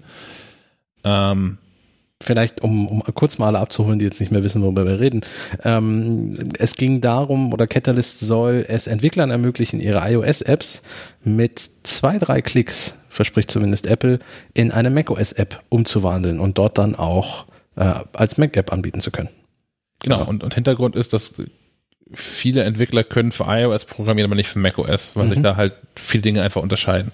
Ja, und wir haben ja gerade schon Touch-Oberfläche und Maus und so angesprochen. Es ist einfach nochmal eine andere Bedienung, die man da noch braucht. Ja. Ich glaube trotzdem, dass die allermeisten Apps, die so programmiert werden, scheiße sein werden. Ähm, Ja. und setze da viel mehr auf Swift UI. Denn aktuell kann man ja auch noch in Objective-C weiter programmieren äh, für, für, für Mac und iOS. Apple setzt auf Swift. Das ist, ist auch schon im vierten Jahr, glaube ich, gibt, im fünften Jahr, irgendwie sowas.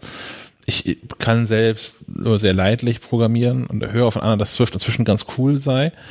Ähm, was aber dazugekommen ist, ist, dass ähm, man mit äh, Swift UI, also User Interfaces, ähm, für alle, für alle Geräte bauen kann. Ja. Ähm, so dass man halt nicht mehr so diese Unterschiede überall bedenken muss und quasi eine völlig andere App für einen Mac schreibt, als ähm, wie man für iOS es tun würde, sondern tatsächlich eher das User Interface anpasst. Klar, das wird immer, da werden im Hintergrund noch sicherlich irgendwelche Kleinigkeiten sein, die man bedenken muss. Ähm, da bin ich jetzt nicht Experte genug, um das ausschließen zu können. Aber das ist, glaube ich, der eigentliche große Sprung. Das ist, dass es den Leuten so einfacher gemacht wird, ähm, tatsächlich eigenständige Apps für, für, für, für Mac zu veröffentlichen. Und halt nicht nur mit zwei Mausklicks dann so eine iPad-App auf Mac zu portieren. Ja, ja. Also ich, ich, ich habe halt wirklich die Befürchtung, dass dann echt so, so Home-Apps rauskommen. Ja, genau. Und vieles davon wird einfach scheiße sein. Ja. Also Es wird auch, glaube ich, nicht den großen Schwung geben. Und also Apple macht das ja aus einem Grund, weil sie dem Mac wieder mehr Apps verpassen wollen. Ja. So. Ähm, ich ich mache ja in der MacLive die, die App-Tipps-Rubrik. Ähm, und es wäre für iOS, glaube ich, problemlos möglich, das mehr als einmal im Monat zu machen, häufiger weil es genug iOS gibt, die man vorstellen könnte und auch gute Apps. Allerdings fällt es mir schwer, macOS-Apps selbst alle vier Wochen neue zu finden, die so sind, dass man sie auch vorstellen könnte. Ja. So. Und, und das ist tatsächlich ein bisschen schade. Ähm, und Apple möchte das wohl auch damit ändern, dass iOS-Entwickler so nach dem Motto, ja komm, hast eine iOS-App, dann mach doch mal zwei Klicks, dann kannst du ja auch auf Mac anbieten. So. Ich denke, dass erstens das nicht zu einer neuen Fülle an Apps führen wird und zweitens auch nicht zu einer Fülle guter neuer Apps führen wird. Äh, einziges Unterschied, einzige, einziges Unterschied, einziger Unterschied ist wohl jetzt, denn es wurde ja auch prominent auf der Bühne vorgestellt, die Twitter-App. So. Und TweetDeck ist ja jetzt auch wieder für den Mac verfügbar und so. Ähm, aber das ist ja auch eigentlich, wenn man ehrlich ist, nur eine Desktop-App, also eine Web-App im, im Grunde als, als Desktop-App rausgebracht. So. Twitter sagt, es ist so schön einfach jetzt geworden und jetzt haben wir endlich wieder die Ressourcen, um da auch mal eine Mac-App anzubieten. Ja, also ich glaube, ich hätte Twitter auch zugetraut, dass die so vorher schon genug Ressourcen gehabt hätten, oder? Ja, vor allem, was in Twitter, die haben irgend so, einen- Twitter-Post da rausgehauen und, und feiern da unter anderem so Sachen wie Resizable Windows ab. Ja. Also ja, cool. Haben wir auf dem Mac seit, weiß ich nicht, Ja, ja, ja. wie viele Jahren? ja. Wahrscheinlich hatte nicht System 7 schon die, die Möglichkeit, Fenstergrößen manuell zu verändern. Ich glaube ja. Naja, gut. Genau. Ähm, so viel glaube ich auch erstmal zu dem ganzen Themenkomplex. Ja, ähm, Für alles weitere, was, was das Swift UI äh, anbelangt, fehlt uns die Ahnung. Genau. Wenn ihr Betas ausprobieren wollt, wie gesagt, Vorbereitung treffen und ein bisschen Nerven haben und wissen, was man tut, dann ist es auch eine lustige Sache. Genau. Ähm, wir haben mindestens einen Hörer, der ähm, herausgefunden hat, wie Telefone funktionieren. Ah, dieses Ding mit der Wählscheibe. Genau, genau. Und der die Nummer, die wir vorhin schon eingeblendet haben, ähm, gewählt hat. Und ähm, das ist Leon. So, hallo, äh, MacLive-Team, Leon hier. Ich wollte mal Feedback zur letzten Folge geben, mal wieder, ähm, nämlich zu diesem iTunes-Thema. Also an sich fand ich ja die Idee, eine Mediazentrale für alle Audiodateien, das heißt mir mal Musik, Podcasts und meinetwegen auch Hörbücher nicht mal so schlecht. Aber durch diese Verwaltung auch noch von Filmen, von Sendungen und zuletzt noch vom Gerät, das heißt vom iPhone, vom, wenn man es noch hat, ein iPod und so weiter, wurde das alles einfach überlastet. Deswegen bin ich eigentlich ganz froh, dass jetzt zumindest Musik-Podcasts da rausfallen. Was ich mir allerdings frage, ist, ob iTunes als iTunes bestehen bleibt oder ob es dafür dann auch ein Geräteverwaltungsgerät äh, Programm kommen wird. Naja, das wollte ich nochmal gesagt haben. Und ja, toller Podcast. Und dann auf Wiedersehen und auf Wiederhören, besser gesagt. Dann tschüss. iTunes wird nicht bestehen. Die Geräteverwaltung, wir genau, das wissen wir inzwischen. Geräteverwaltung wandert in den Finder. Richtig. Finder wird das neue iTunes. Da sammelt jetzt alle Funktionen, die aus allen anderen Apps rausfallen. genau. Und in drei Jahren sitzen wir hier und fluchen noch mehr über den Finder. Und dann wird der Feind abgeschafft. Endlich. Ja, durch, Äh, durch die Dateien-App vom iPad ersetzt. Ein bisschen wird iTunes bestehen bleiben und zwar für die armen Windows-Menschen. Stimmt. Ja, die Stimmt. werden iTunes erstmal noch behalten dürfen. Ja, was soll man sagen? Das kann man sich mal angucken, das Video. Es gibt äh, von der D8-Konferenz aus dem Jahr, hast du nicht gesehen, gibt es ein, ein wunderschönes Interview ähm, von, von Ma Walt, Wa- Walt Mossberg, heißt der Mensch, mit Steve Jobs. Äh, und da sprechen sie auch über das Release von, ähm, von, von, von iTunes äh, auf Windows, weil Apple dann damit über Nacht ähm, zu einem der größten und populärsten ähm, Windows-Programmentwickler geworden ist. Und ähm, Steve Jobs das so ein bisschen in seiner bekannt philanthropischen Art, altruistisch-philanthropischen Art, ähm, ver vermarktet damit, dass äh, iTunes auf Windows sei so, als ob man jemandem, der in der Hölle sitzt, ein Glas kalten Wassers reichen würde. Findet man äh, in, in, in diesem YouTube und äh, ich versuche auch dran zu denken, Hat äh, sie ein bisschen umgekehrt, weil wir jetzt ja eher die Windows-Leute bem- bemitleiden darüber, dafür, dass sie das jetzt, äh, naja. Wir, wir werden es sehen. Also ehrlicherweise, ich habe jetzt auch gerade mit der Musik-App noch nicht viel rumgespielt.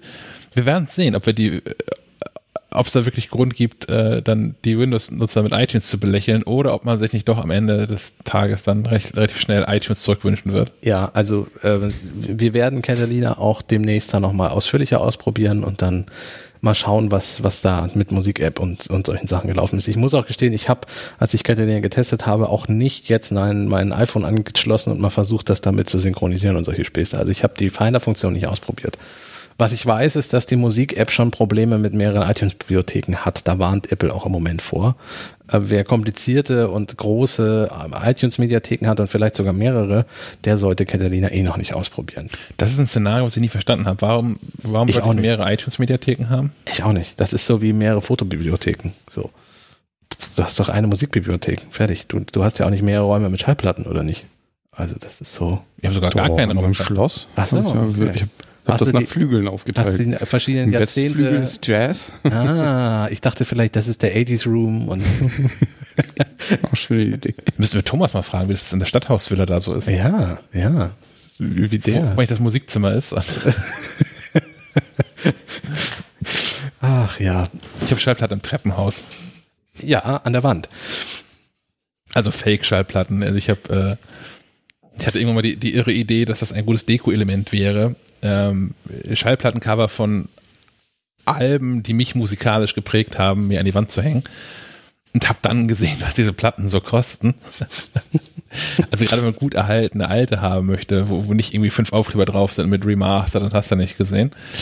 Ähm, dann zahlt man da ja so, also wirklich hoch, zweistellige 30, 40, 50 Euro für Ja. und habe dann entschieden bei, ähm, ich glaube bei, bei, bei White Wall, die sind, das Disclaimer, die kaufen ab und die buchen ab und zu Werbung in der MacLive. Und es scheint aber auch wirklich gut zu sein, weil die waren, waren schnell und haben, ich habe dann in, in, in einem 30 mal 30er Format, was fast Schallplatten-Cover-Format ist, mir diese Cover ähm, auf, auf Leinwand ziehen lassen. Ja. Und die aufgehängt. War günstiger als Platten zu kaufen. Ja, ist äh, auf der einen Seite irgendwie auch ganz cool, dass es günstiger ist, als Platten zu kaufen, weil dann haben die Platten noch einen Wert, aber ich verstehe, also ja, ich verstehe das Revival der Platte, aber dass das jetzt auch zu solchen Preisen teilweise führt, also naja gut. Ja. Hätte ich mal Schallplattensammlungen früher. Hätte man damals mal Platten gekauft. Hätte Ne? man die nicht am Flohmarkt verkauft. Genau, hätte Ne? man die nicht für ein Apple und ein Ei irgendwie Apple und, Apple und ein Ei rausgehauen. ja. Funny. Ähm, um auf die, das, was Leon gesagt hat, diese Aufteilung von iTunes noch mal kurz einzugehen. Ein Punkt, wo Apple so halb verkackt hat, aber ich weiß nicht, wie man es klug lösen wollen würde an der Stelle. Obwohl vielleicht doch. Ähm, sind, sind Hörbücher. Ja. Denn die wandern jetzt auch auf dem Mac in die Bücher-App. Das haben wir neulich ja noch bemängelt. Ähm, dass auf, auf dem iPhone, iPad anders war als auf dem Mac. Ähm, was bleibt, sind aber Hörbücher in Apple Music ja, das ist. weil die Hörbuchverlage, äh, die auch in, in dieses Flatrate-Modell von Apple Music mit einbetten, teilweise auch mit, mit brandaktuellen Büchern, nicht nur so Resterampe, aber die bleiben in Apple Music. Es gibt, die tauchen dann nicht in der Apple Hörbücher App auf, was ja Das also in der Apple noch Bücher App. kacke. Und das wäre ja mal smart gewesen. Ja, ich hätte ja fast damit leben können, wenn man der Musik-App wenigstens für Hörbücher Kapitelmarken oder äh, sowas wie Lesezeichen integriert hätte, dann hätte ich ja sagen können, okay, gut, dann habe ich die zwar an verschiedenen Orten, aber immerhin kann ich die genauso wie in der Hörbuch-App jetzt auch mal an der Stelle weitermachen, an der ich aufgehört habe. So, ich muss immer noch mit Screenshots arbeiten. Wie, wie lächerlich ist das, dass meine Foto-App überquillt mit irgendwelchen Screenshots von irgendwelchen Musik-Apps, in denen ich den aktuellen Stand meines Hörbuchs Nur weil du das zwölf Stunden Hörbuch nicht an einem Stück durchhörst. ja, ich weiß, es tut mir leid. Ich habe zwischendrin noch ein bisschen irgendwie dieses doofe Arbeit und so. Kommt Ja, immer das- das- dazwischen. Können wir alles ändern. ja, ja, dann habe ich aber kein Geld mehr für Apple Music, doch. Das finde ich auch traurig, dass sie mit den Hörbüchern so äh, stiefmütterlich umgehen. Ja. Ja, dann kann man es auch gleich lassen irgendwie so. Also es ist so, naja. Jetzt mal die, die ganze Technik ja vorhanden ist. Ja, ja, eben Also genau. sie, sie müssen ja nur das, was sie jetzt in die Apple Music ge- App gebaut haben, das müssten sie ja von mir aus auch zusätzlich in die in die ähm, Bücher App. Ja. Dass ich die Bücher, dass ich derjenige, der die Bücher App nutzt, dass da auch da, wo es hingehört, streamen kann. Ähm, auf der anderen Seite verstehe ich ja durchaus, dass Hörbuchverlage das in der Apple Music App drin haben möchten, weil die natürlich viel häufiger genutzt ist. Und wenn das da irgendwie aufpoppt und so, vielleicht nur viel eher neue Hörer findet oder so, das, ich, ich verstehe das aus Marketinggründen. Aber wirklich cool ist das alles, nach wie, das nach wie vor nicht. Ja, und auch, auch der Reiter, also irgendwie müsste man dann auch so einen Reiter Hörbücher in der Musik-App machen, wo die dann sortiert sind, weil die ja auch wirklich dann in der Mediathek auftauchen unter den normalen Platten und so. Und Musik ist halt einfach was anderes als so ein Hörbuch. So, und, und wenn ich dann alle Titel anschmeiße und mir dann zwischendrin immer irgendwelche Hörbuchkapitel reingespült werden, das ist einfach so, da frage ich mich dann immer, nutzt bei Apple selber keiner die Apple Musik-App so? Also, äh, die, die, die, als Apple-Mitarbeiter hast du doch wahrscheinlich eine automatische Apple Music, hoffe ich. Nutzt das keiner? Hören die alle Spotify? Das wäre traurig, aber wäre mehr interessant. Ja, die das aber auch nicht, Spotify kriegt das auch nicht besser hin an der Stelle. Ähm, ja, ich finde es ich find's wirklich, es ist beschämend. Ja, gut, aber ja. Scheinbar bringt es ja was, wenn wir im Podcast über Dinge meckern, weil Apple die dann irgendwann dann doch ändert. Wahrscheinlich hört man uns hier zu. Grüße nach Kalifornien. Ähm, ich, ich bilde mir einfach ein, dass das so ist. Ähm, Erstmal, erstmal wahrscheinlich, die, die Ketten sind ja länger, wahrscheinlich erstmal Grüße nach München, wo das Genau. gehört und übersetzt wird und dann über Apple, Apple England. ach, Siri kann das bestimmt automatisch schon alles ins Englische übersetzen. Ähm, ja, also insofern Grüße. Das wäre der nächste Punkt, den ihr mal angehen könnt. Ich glaube, das wäre, wäre ganz cool. Definitiv, ja. Und äh, nochmal ein Gruß an Leon an der Stelle. Vielen Dank für den, für den Anruf und den, äh, den, den Lob an den Podcast. Genau. Ähm, wenn ihr wollt, dass wir ähm, eure Kommentare oder Fragen oder was auch immer ähm, hier diskutieren, vielleicht vielleicht auch in, in weniger epischer Breite, wie das jetzt gerade passiert ist. Ich glaube, das war gar nicht die Absicht von Leon. ähm, könnt ihr einfach auch anrufen. Es, äh, es gab, zwischendurch gab es ein bisschen Technik-Fu.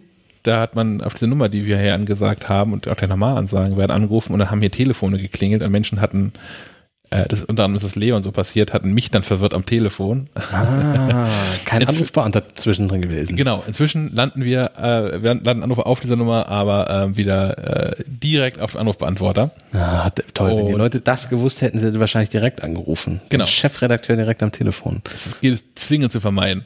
Ah. Ähm, aber wer zum Glück versuchen möchte, der großen Telefontombola von Falke Media, Kommt ihr durch oder kommt ihr nicht durch? so geht's. Den Leitung- Anrufbeantworter von Schleifenquadrat erreicht ihr unter der Telefonnummer 0431 200 766 705. Ich wiederhole 0431 200 766 705. Es ist dann wie diese Gewinnspieldinger, wo man Leitung 1 treffen muss. Und Sie haben leider Leitung 1 nicht getroffen. Bitte versuchen Sie es noch einmal. Und ich glaube, verboten? Das ist, ich glaube, es ist inzwischen verboten. Und ich glaube, dass es nie eine Leitung 1 gab. Da, ja, da gehe ich fest aus. Weil ich weiß gar nicht, wir hatten, ich habe ja früher bei einer anderen Firma gearbeitet und haben da ja Voice-over-IP Voice-over-IP-Telefonanlagen angeboten. Und ich bin mir ziemlich sicher, dass wir auch an, an irgendeiner Gewinnspielbude mal Geräte verkauft haben. Ich weiß aber gar nicht, ob es da so eine Funktionalität tatsächlich gab. Ich glaube, das auch verneinen zu können. Gut, gut, das ist gut. Sonst, sonst, sonst können wir die hier ja mal aktivieren, wie gesagt. Sie haben Leitung 1 getroffen. Sie werden direkt zum Chefredakteur durchgestellt. Das sind die Niete für den Chefredakteur. Genau. Nein, die meisten Menschen, die hier tatsächlich anrufen und die dann äh, äh, hinreichend Energie aufbringen, um sich durchstellen zu lassen oder gerade die Durchwahl zu erfragen. Die meisten Menschen, die anrufen, sind tatsächlich sehr, sehr nett. Ja. Du, du, du musst ja in deinem Job viel telefonieren, aber das ist meistens nicht so. Meistens nicht so, dass du das bereust. Nö, die meisten Menschen stellen tatsächlich interessante Fragen. Ja. Ja. Gut. Gut, ähm, was, was hier äh, neulich zu größerer Erheiterung geführt hat, Ja. das ist zur, großen Ausweisparade und Führerscheinparade. Mit, mit Bildern vorzeigen. Aber wer, wer ist denn da am meisten im Thema drin? Ähm, äh, es ist jetzt ganz offiziell, ähm, der Personalausweis wird auf das iPhone kommen mit iOS 13 im Herbst. Ich weiß nicht, ob es direkt im Herbst passiert, aber es wird demnächst passieren. Das hat ganz offiziell, äh, welches Bundesministerium ist dafür zuständig? Ein Bundesministerium auch bestätigt äh, in einer Pressemitteilung. Und was ich sehr spannend fand, man sei mit anderen Ländern bereits seit einiger Zeit mit Apple im Gespräch, dass das kommen wird. Ähm, das fand ich ganz spannend, dass man tatsächlich da so weit hinterher ist, schon eine Weile mit Apple darüber zu sprechen. Äh, was heißt der Personalausweis kommt auf das iPhone? Der hat ja schon so einen Chip integriert, der Personalausweis. St stellt sich heraus, Da war ich erstmal verwirrt. denn, denn du hast, du hast die, die alte dünne Plastikkarte Ja. mit das also von- Papierkarte, die laminierte, die laminierte Version. So, Von 2000 ist der, glaube ich. Nächstes Jahr brauche ich einen neuen. da ist noch so ein Reichsadler drauf, oder? Ist das denn, ähm, ist der von der, Bund, äh, von der GmbH? Was? Hm, ja, neu, neuere haben so einen NFC-Chip, aber ähm, ich bin mir nach wie vor verunsicher. Heißt das, also ist, ist die Idee davon tatsächlich, dass äh, ich mich dann mit dem iPhone ausweisen kann oder ist die Idee eher davon, dass das iPhone dann so ein Kartenlesegerät wird? Ich Also das habe- dass ich weiterhin, wenn ich irgendwas unterschreiben wollen würde, was aktuell ja auch, glaube ich, nach wie vor nirgendwo geht, Ja. ist dann nicht eher der Trick, dass ich jetzt den- Ausweis gegen das iPhone halte und dann ist alles irgendwie Tütti? Ich glaube, dass das so rumläuft. So, ähm, diesen Chip, der hat sich bisher noch nicht durchgesetzt, weil man nämlich so ein schweineteures Lesegerät für den Computer braucht. Also die Idee ist ja, dass du dich mit deinem Personalausweis im Internet ausweisen kannst. Also dass du sagen kannst, ähm, hier ist wirklich die Person, die diesen Ausweis zumindest gerade in der Hand hält. Und da man ja auf seinen Ausweis aufpassen sollte und ihn nicht durch die Gegend verschenken, äh, ist die Chance relativ groß, dass auch die Person, der, äh, die, der der Ausweis gehört, dann den jetzt gerade gegen das Lesegerät hält und sich damit ausweisen kann. Zum Beispiel für Online-Dienste von Behörden ist das so eine Geschichte. Oder um äh, Konten zu eröffnen für Postident-Geschichten und so. Da wird das manchmal angeboten, dass man das auch mit einem Personalausweis machen kann. Aber wie gesagt, man musste sich dafür privat selber so ein Lesegerät anschaffen, was man mit dem Computer verbunden hat. Und das haben eigentlich, es hat einfach niemand gemacht.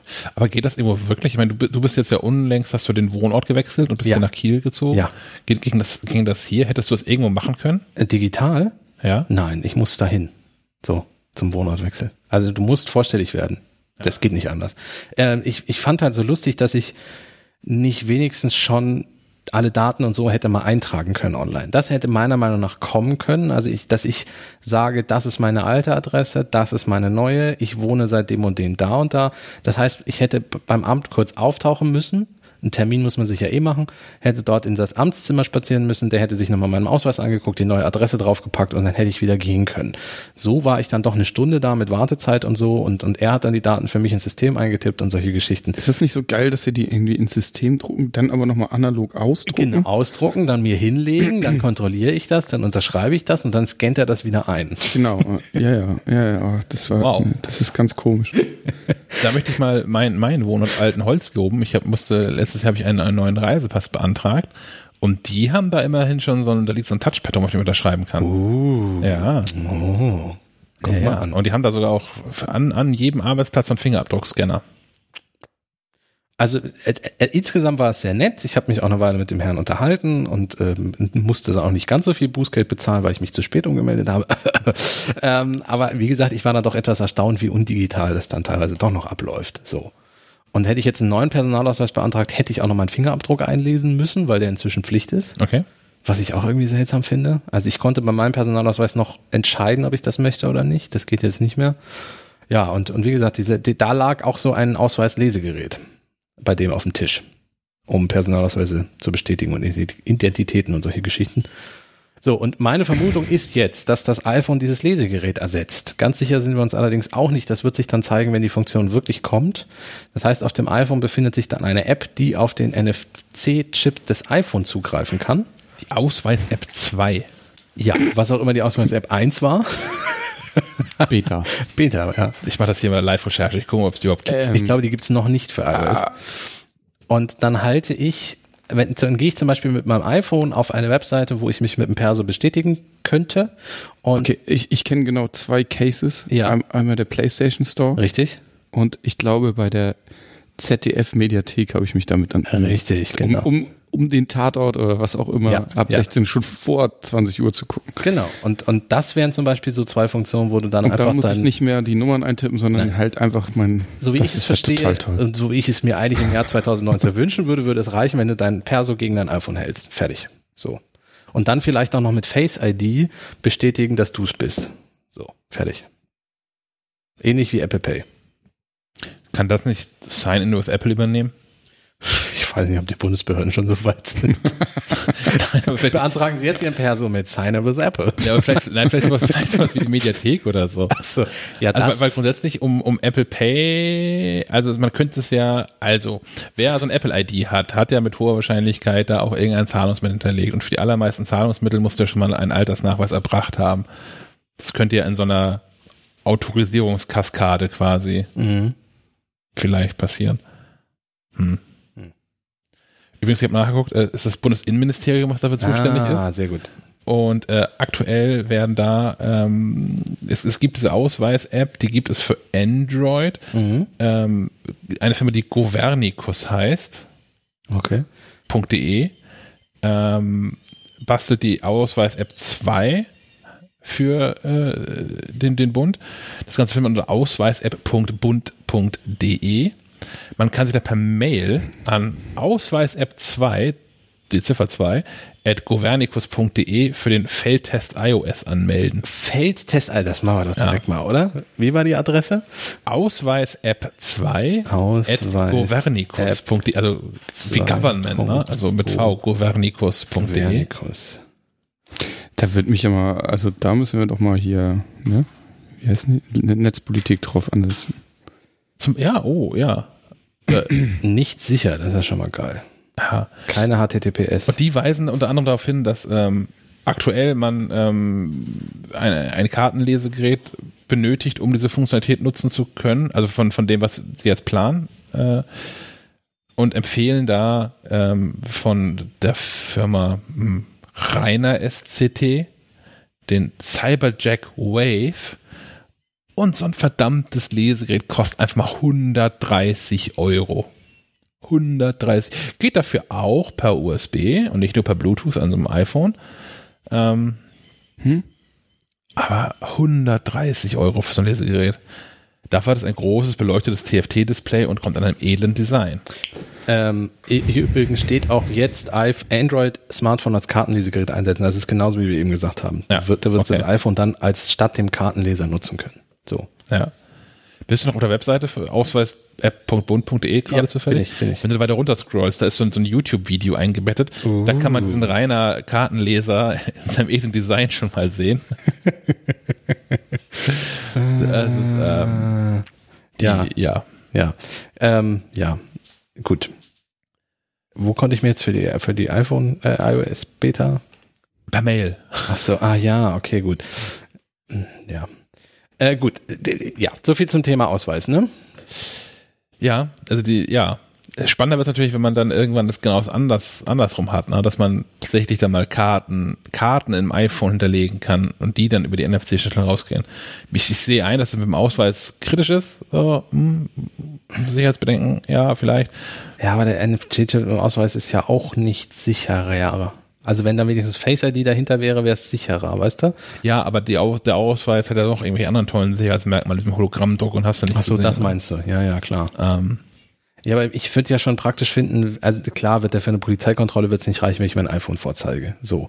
Aber wenn das iPhone jetzt als Kartenlesegerät dient, wie, wie geil wäre denn das, wenn das jetzt auch einfach der Ausweis da drin speicherbar wäre und dann ohne Ja. so. Ne? Also ich meine, mit meiner Kreditkarte geht das ja auch, die nicht ganz unsicher, also sicherheitsunrelevant ist für Apple Stimmt. Pay. Ja. So, Bots, da fällt was runter.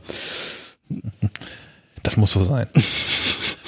Aber ja, da geht noch einiges, an, was, was NFC so anbelangt. Und naja, in, ich weiß, ist, ist es Japan, wo sie jetzt ÖP, Ja. ÖPNV-Karten da mit drin haben? Genau, ja. So sowas wäre sinnvoll. Ich meine, das ist natürlich für Deutschland völlig irrelevant, weil ich glaube, es gibt kein ÖPNV, wo man sich mit äh, NFC irgendwo authentifizieren könnte. Ähm, das fand ich in Holland, Niederlande, Niederlande, äh, tatsächlich großartig. Ich bin da vor, vor drei Jahren, vier Jahren, vier Jahre inzwischen her, äh, bin ich da ein bisschen Bahn gefahren und da kauft man gar keine Tickets, weil es halt auch gar keine unterschiedlichen Preise gibt für die Strecken, die man so benutzt, sondern das kostet halt das Geld, was es halt kostet. Und man hat so eine Karte dabei und da sind überall so, so, so Touchpoints, beziehungsweise an einigen Bahnhöfen äh, sind die Leser auch stark genug, dass die das so aus der Hosentasche auslesen, quasi, wenn du da durchgehst. Und du checkst quasi in einen Bahnhof ein und checkst am nächsten Bahnhof aus und fertig, im Hintergrund abgerechnet. Das fand ich super. Ja. Während hier ist es ja schon die Hölle herauszufinden, wie ich eigentlich am günstigsten von Kiel nach München fahren kann. Ja, ja. Ähm, Und was passiert, wenn ich einen Zug nicht bekomme? von Kiel zu fahren.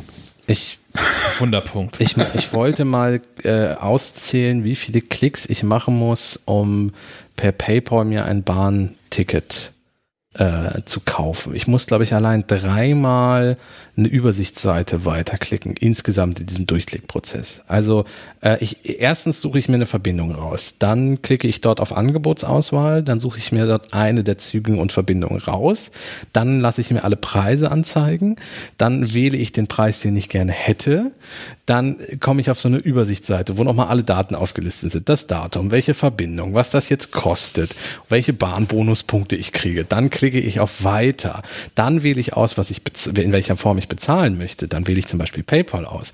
Dann geht's mit einem Klick auf Weiter zu PayPal. Dort muss ich mich dann natürlich anmelden, was ich auch ganz gut finde. Ähm, dann geht's durch diesen PayPal-Prozess, der nochmal fünf Klicks bedeutet. Dann geht's zurück in die Bahn-App. Dort sehe ich dann nochmal eine Übersichtsseite, wo nochmal alle Daten aufgelistet sind, wo ich nochmal sehe, mit welchem Bezahldienst ich bezahlen möchte und welchen Zug ich zu welchen Zeiten nehme. Und dann kann ich jetzt bezahlen klicken. Und dann ist im Moment so, dass das eine 50-50 Chance ist, dass die App auch den Bezahlvorgang abschließt und mein Ticket bucht. Äh, denn die Hälfte der Zeit stürzt sie dann einfach ab. Unabhängig von iOS 13 übrigens. Das macht sie auch mit iOS 12. Ich habe gerade nicht aufgepasst. Warum wolltest du Zug fahren? Ja, das frage ich mich dann auch jedes Mal, wenn ich das mache. Wo fährst du hin? Zum Beispiel nach Neufinster. Ach ja. Also ich, ich, ich sag mal, bis, bis du in der App da dein Ticket geklickt hast, bis Berlin schaffst du mit dem Auto in der Ja, ich Zeit. glaube auch. Vor allem, wenn es noch dreimal abbricht dabei. Ja. ja, neulich kam dann keine Pay Pay- PayPal-Bestätigung per Mail. Ich hatte schon mich gefreut, dass ich kostenlos Bahn gefahren bin. Die kam dann einfach ein paar Stunden später. So weiß ich auch nicht, was da los war. So, normalerweise kommt die ja sofort, wenn man was mit PayPal bezahlt. Das war alles so kaputt. Wenn wir schon dabei sind, nach diesen Mobilitätsthemen. Diese, diese Preise bei der Bahn, Ja. das ist, also ich habe das, äh, mir ist das schon klar, dass das absurd alles ist. Mir ist es ist gerade noch mal jüngst noch mal bewusst geworden, weil ich äh, ähm, nächste Woche vom Zeitpunkt der Aufnahme hier an ähm, reise ich in die Schweiz äh, Berührt sie miteinander. nach Genf, also in die Nähe von Genf. Und stellt sich raus, es gibt gar keine so gute Fluganbindung von Hamburg nach Genf. Da gibt es irgendwie, ich glaube, genau eine am Tag, die direkt fliegt. Und das, die ist zu ungünstigen Zeiten. War das die, die, die, wo die andere über Norwegen fliegt oder so? Ja, die, die zeitlich günstigste für mich äh, ist äh, aus Hamburg starten nach Kopenhagen immerhin. Nicht ganz Norwegen, aber Kopenhagen. Und von Kopenhagen direkt nach, nach Genf. Ähm, die passt zeitlich gut für mich, habe ich nicht genommen, äh, weil ich das, das kriege ich nicht hin. Das ist ähnlich wie mit den App-Icons auf, auf dem iPad-Screen. Ich kriege es nicht hin, erstmal in die wirklich komplett gegenüberliegende Richtung zu fliegen. Naja, du müsstest ja, also musst ja erstmal 100 Kilometer nach Süden, nach Hamburg. Ja, Dann, dann fliege ich 300 Kilometer nach Norden und dann 1200 in den Süden. Den Weg, den meine Pakete regelmäßig gehen. Aber logistisch scheint es irgendeinen Sinn zu ergeben. Ja, das war auf jeden Fall nicht. Ich fliege jetzt über Frankfurt. So, das, das, äh, das ist zumindest so grob in der Richtung. In der engeren Auswahl, um das zeitlich alles rechtzeitig zu schaffen, standen auch äh, äh, die Flughäfen Charles de Gaulle in Paris und wie auch immer heißt in Barcelona. Ja. Aber ich habe dann Frankfurt genommen. Letztlich, weil es die Lufthansa ist und ich da weiß, was ich habe und nicht mit Never Come Back Airlines irgendwie. Also das andere war eine Airline, die ich nicht mal kannte, deshalb fand ich irgendwie, fand ich irgendwie fischig. Wo ich auf jeden Fall hinaus wollte. Der ganze Krempel kostet jetzt ähm, ungefähr 300 Euro, dieser Flug hin und zurück. Mhm. Und aus meiner, in meiner Verzweiflung, weil ich lange dachte, die einzige Möglichkeit wäre tatsächlich über Kopenhagen zu fliegen, die einzige sinnvolle ähm, Möglichkeit, habe ich nach Zügen geguckt, nach Genf. Und ja, natürlich fahren die sowieso schon mal gefühlte drei Tage darunter. Aber wäre mir egal gewesen. Hätte ich dann tatsächlich jetzt für dieses Experiment, ich hätte da ein Experiment draus gemacht, ähm, hätte ich dann für mich aus noch Montag und Freitag drei Tage unterwegs, Montag und Freitag freigenommen ähm, und er wäre hin und zurück mit der Bahn gefahren. Ja.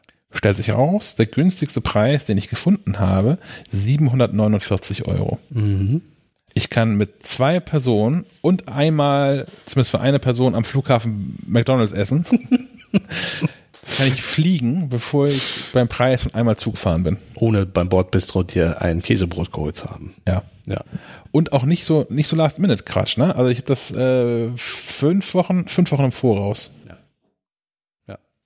Ja, die denken halt Schweiz, da hast du Geld, wenn du dahin willst und deswegen kostet das ein bisschen mehr. Ich habe die Hotelpreise gesehen. Wenn du nicht arm bist, wirst du da arm. Ja, ähm, ja, neulich habe ich auch, ich weiß nicht mehr, was es war, ich glaube, die finnische Bahn, einen Screenshot gesehen, die tatsächlich genau auswählen lässt, ähm, welche Sitzart du haben möchtest, bis ins kleinste Detail mit Massage. Fahrtrichtung ähm, und auch, ob du ein Kleinkind oder einen Hund dabei hast, das kannst du mitbuchen. So, was ja äh, über die App äh, unmöglich ist. Schönen Gruß an Thomas, Ja, unser genau, der, Bürohund. der, der arme Sammy ähm, darf, also äh, Thomas würde gerne für den auch ein mobiles Ticket buchen, geht aber nicht. Klar, ein Hund hat kein Handy, verständlich, aber ein Hund hat immer ein Härchen, wenn es im Zug durch die Gegend fährt, hoffe ich zumindest.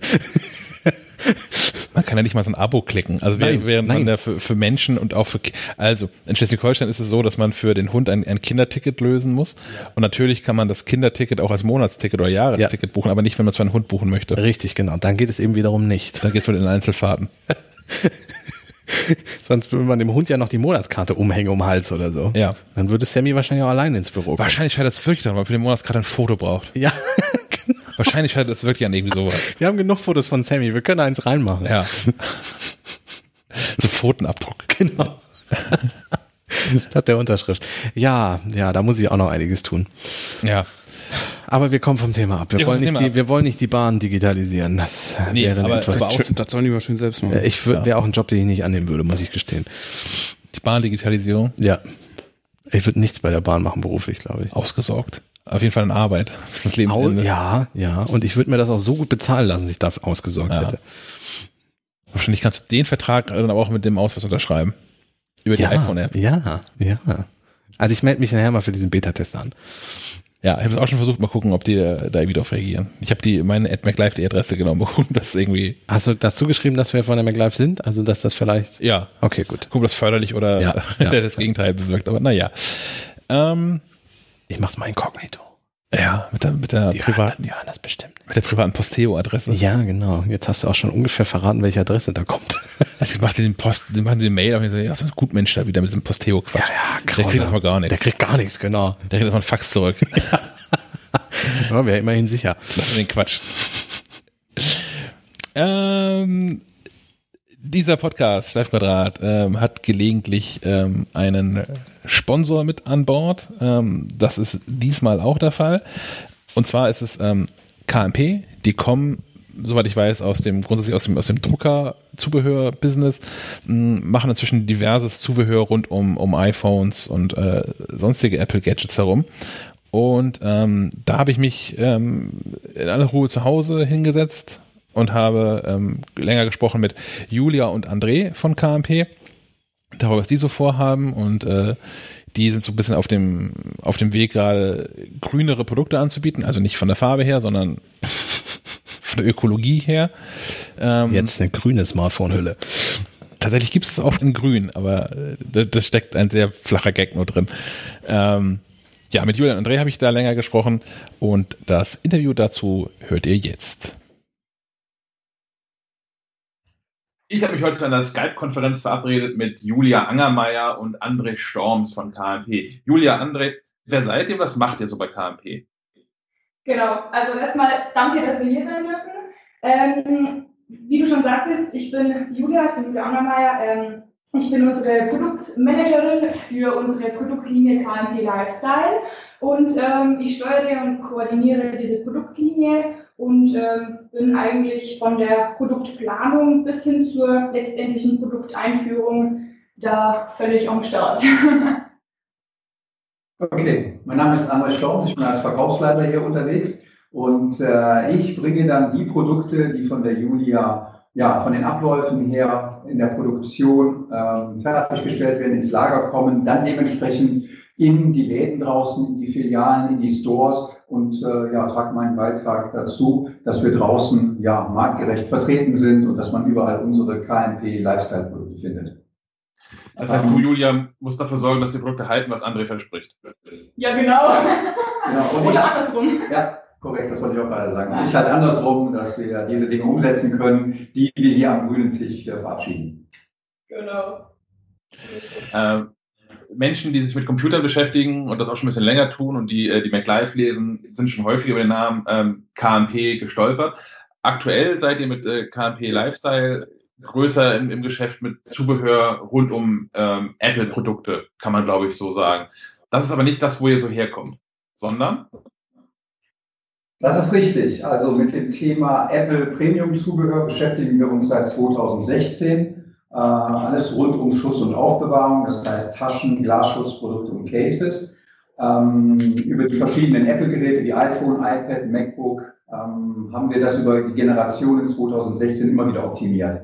Aber unsere Herkunft haben wir aus dem Bereich IT-Supplies. Und das ist auch der Grund, warum wir mit einer neuen, ähm, ja nicht Marke, sondern mit einer neuen Produktlinie ähm, zum Ende 2017 zur IFA das Ganze vorgestellt haben. Während also auch Apple auf der Keynote über Nachhaltigkeit gesprochen hat und so weiter, haben wir schon vorab zur IFA Anfang September diese Produktlinie vorgestellt.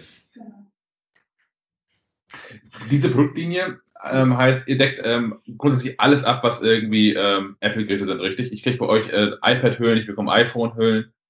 Ja, das ist vollkommen richtig. Ähm, wenn du Besitzer eines MacBooks bist, iPhones, iPads, wir haben eigentlich immer das perfekte Accessoire für dich. Genau. Ja, also ob es Cases sind oder ob es Taschen zur Aufbewahrung sind und so weiter, produzieren wir halt über die komplette Bandbreite. Ja, genau. Und jetzt seid ihr so weit, dass ihr einen, einen ähm, neuen Schritt geht, der auch so ein bisschen dem, dem Zeitgeist ein bisschen mehr entspricht, als dieser, äh, ich sag mal, ganze Wegwerfschrott, den man sonst so am Markt bekommt. Und setzt auf nachhaltige Produkte und nachhaltige Produktion vermutlich ja auch, richtig? Ja, genau, das ist korrekt. Ähm, wir haben nämlich festgestellt, dass es leider Gottes ähm, heutzutage die Gesellschaft eine komplette Wegwerfgesellschaft ist, möchte ich jetzt einfach mal so nennen. Ähm, wir kaufen irgendwas und ähm, ja, eigentlich mit dem Hintergedanke, hm, ich kaufe jetzt nicht für immer, weil wenn es kaputt geht, dann kaufe ich ein halt ein neues. Ähm, somit belasten wir die Umwelt enorm. Ähm, ich glaube, das sind sich viele Endverbraucher gar nicht so bewusst. Und ähm, wir haben uns einfach gedacht, hey, es muss doch irgendeine Möglichkeit geben, den Endverbrauchern richtig cooles, edles Produkt zu liefern, aber auch trotzdem irgendwie der Natur was Gutes zu tun. Und ähm, das ist eben unsere nachhaltige grüne Serie, wie ich so schön sage, ähm, in der wir, denke ich, das äh, sehr gut kombinieren, dass wir den Endverbrauchern super tolles, schlichtes, edles Design liefern können, an das sich auch Apple sehr orientiert, diese Schlichtheit, die ist auch uns sehr wichtig, dass das Produkt nicht klobig wirkt, ähm, ja, leicht zu handeln ist und natürlich auch sehr edel und hochwertig aussieht. Genau. Ähm, das ist so unser Hintergedanke dabei. Und äh, ich sage auch immer so schön, wir sind keine Weltverbesserer, aber ähm, ich denke, wenn wir schon ein Stück weit dazu beitragen können für eine bessere Welt, dann ist es schon sehr, sehr viel wert. Genau. Ähm, ansonsten weiß ich nicht, ob ich jetzt schon vorgreife. Ähm, ansonsten will ich jetzt einfach mal weiterreden. ähm, Bitte, bitte. Okay. Ähm, unser Konzept ist jetzt nicht nur das Produkt an sich selbst. Natürlich ist auch vieles drumherum, wie zum Beispiel die Verpackung, die ganzen Zertifizierungen und die Tests. Bei der Verpackung legen wir auch sehr viel Wert darauf, dass diese FSC zertifiziert ist. Das heißt, ähm, der Cartoon wurde bereits schon mal recycelt und wird wiederverwendet. Das ist uns sehr, sehr wichtig. Ähm, gleichzeitig sind unsere Produkte auch sehr hochwertig, indem sie zertifiziert sind, diesen sogenannten Military Drop Test. Ähm, ich weiß nicht, ob sich da jeder was darunter vorstellen kann. Ähm, da wird dieses Case aus ähm, 1,2 Metern Höhe 26 Mal runtergefallen ähm, und im besten Fall soll es natürlich nicht kaputt gehen. Unseres tut es nicht, Gott sei Dank. Und ähm, genau, das ist so eine kleine, eine kleine Aufzeichnung. Genau, also auch die Hardware. Ja. Das heißt, diesen Test muss es 26 Mal, muss die Hardware das auch überstehen, genau. dass sie ohne Kratzer davon kommt. Und dann bekommst du diese Zertifizierung. Okay, das wollte ich, das wollte ich gerade nachfragen. Es ja, wäre ja schön und gut, wenn das Case heil bleibt, aber im zweiten Zweifel ist mein iPhone wichtiger als die Hülle, die ich gekauft habe. Das glaube ich. Nee, das war jetzt äh, von mir ein Formulierungsfehler. ähm, nee, tatsächlich äh, soll natürlich das Gerät äh, heil bleiben ne? und äh, das tut es auch, Gott sei Dank. Ähm, unter anderem haben wir noch dieses, ähm, weiß nicht, ob das andere nur sagt, ein Hardness-Test, also wir nennen es dieses Anti-Scratch-Level zum Beispiel bei unserer Skin oder bei unserem ähm, äh, Clear Case. Das heißt, ähm, da wird getestet, welche Härte dieses äh, Case hat. Ähm, ist zu vergleichen wie mit so einer Bleistiftlinie. Gibt es ja auch 9H oder 6H, je nachdem wie hart dieser Bleistift ist. Und alles, was unter oder über 9H ist, ähm, zerkratzt nicht oder zerkratzt dann eben. Und wir haben eben ein sehr hohes Anti-Scratch-Level. Ähm, und damit ist auch eine Gewährleistung von schnellen Kratzern nicht gewährleistet. Genau. Das heißt, ich habe eine Chance, dass äh, eure Hülle auch, dass das Leben meines iPhones oder iPads überdauert. Also, wer wer ähm, den Podcast hier häufiger hört, weiß, dass ich ähm, seit, seit, Jahr und Tag mein iPhone nackt durch die Gegend trage, ohne Hülle. Aber mein iPad, das genaue Gegenteil, bin das wieder nie ohne Hülle ähm, benutzt. Ich habe das schon viel ausprobiert und bisher war mein Hauptproblem immer, dass die Hüllen dann irgendwann durch sind. So ein iPad nutze ich so zwei, drei Jahre, bis ich dann ein neues benutze. Ähm, ja. Das heißt, Nachhaltigkeit ist nicht nur so die, die Herstellung, sondern auch Langlebigkeit der Produkte. Ja, also wir haben einen sehr, sehr hohen Qualitätsstandard. Das heißt, wir ähm, setzen auch selber Maßstäbe für uns an das, was wir erfüllen möchten und spielen diese Dinge natürlich auch mal im Alltag durch. Und da versuchen wir, den Qualitätsstandard sehr, sehr hoch zu halten, obwohl wir jetzt mit alternativen Rohstoffen arbeiten. Das heißt also nicht, dass das Produkt an Qualität verlieren muss, sondern im Gegenteil. Wir bekommen bei manchen Produkten sogar ein Upgrade hin. Genau. Also beispielsweise eine Sleeve, die wir mittlerweile überarbeitet haben, ja, mit Fallschutz etc., die bietet eine höhere Stabilität als beispielsweise Taschen, die wir vorher schon im Sortiment haben, die auch von der Qualität her schon sehr, sehr gut gewesen sind. Und ist zugleich noch optimiert worden dadurch, dass sie wesentlich dünner ist. Aber ja. schützt mehr. Also das haben wir sehr, sehr gut hinbekommen. Genau. Funktioniert denn irgendwas nicht, was, was vorher funktioniert hat? Also allgemein, Produkte, gibt es irgendwie Produkte, die ihr mit diesem nachhaltigen Konzept bisher ähm, nicht abbilden könnt, weil dann da doch irgendwie, keine Ahnung, irgendwie irgendein ein, ein Weichmacher irgendwas fehlt? Also was wir beispielsweise nicht hinbekommen, ist, dass wir ein Käse herstellen, was wir letztendlich auf dem Komposthaufen ja, legen und was sich von alleine auflöst. Weil bei uns geht immer noch die Sicherheit und der Schutz steht natürlich absolut im Vordergrund. Also so etwas können wir hier für uns im Moment natürlich nicht realisieren.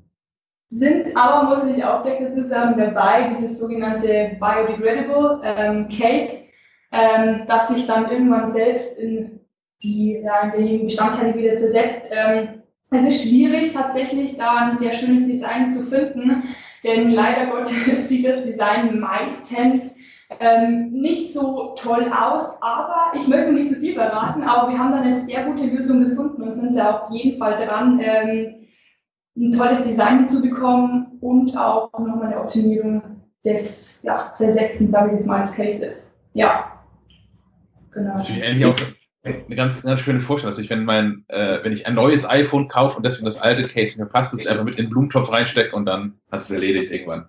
Ja, genau. ja. Was man in dem Zusammenhang einfach erwähnen kann, dass äh, renommierte Marken wie zum Beispiel Adidas produziert aus Ozeanmüll oder die Automobilindustrie verwendet mittlerweile Bioleder. Und da können wir halt auch einfach sehen, dass die mit alternativen Stoffen, mit denen sie arbeiten, ähm, keineswegs einen Qualitätsverlust aufzeigen. Genau. Ich kann das jetzt. Ja, bitte. Nein, bitte, erzähl ruhig. Ich kann jetzt mal an einem Beispiel ähm, ja, ein bisschen veranschaulichen, sonst heißt ja, was, was benutzt ihr jetzt eigentlich so? Ne? Warum sind eure Produkte nachhaltig? Ähm, ich würde anhand von zwei Produkten mal ein bisschen veranschaulichen. Einmal dieses Spotty Case bei uns. Ähm, das besteht aus zwei Komponenten, kann man sagen. Ähm, wir benutzen bei diesem Case oder haben bei diesem Case keinerlei Klebstoffe benutzt. Das heißt, dieses Case kannst du in diesen, ja, in die zwei Bestandteile, aus denen es besteht, wieder komplett zersetzen, sage ich jetzt mal, auseinander pflücken und kannst es dann wirklich entsorgungsgerecht entsorgen. Das heißt, die meisten sind sich gar nicht bewusst, wenn ich mir jetzt einen Case kaufe, die schmeißen es einfach in die Mülltonne rein, ne, in den Restmüll. Ja, okay, was passiert dann mit dem Case? Ähm, die meisten Cases sind so verklebt mit zig Schichten an Klebstoffen und ganz viel Plastik und keine Ahnung, was noch drin ist. Und ähm, wir wissen dann gar nicht, dass diese Entsorgung extrem schwer ist und unsere Umwelt total belastet. Wir machen es einfach einfach und ähm, lassen dieses Case sich selbst entsorgen sozusagen. Ne? Also der Endverbraucher zerpflückt einfach nur, schmeißt artgerecht in den Wertstoffhof oder in, die, in den gelben Sack, je nachdem, welches Entsorgungsprinzip die haben. Und ähm, es ist artgerecht entsorgt oder entsorgungsgerecht entsorgt, genau. Das wissen vielleicht auch viele gar nicht. Ja? Die vernichten ihr Käse und werfen es in die Mülltonne. Aber eigentlich muss es auf einem ganz speziellen Weg entsorgt werden. Und das, was wir beispielsweise beim Sporty Case haben, ist diese Kategorie 7. Und die erlaubt es uns ganz normal in den Wertstoffbehälter das Ganze zu legen und nicht ähm, ja, speziell in gewisse Müllverbrennungsanlagen zu bringen und das nach einem anderen Maßstab dementsprechend zu entsorgen. Genau. Ja.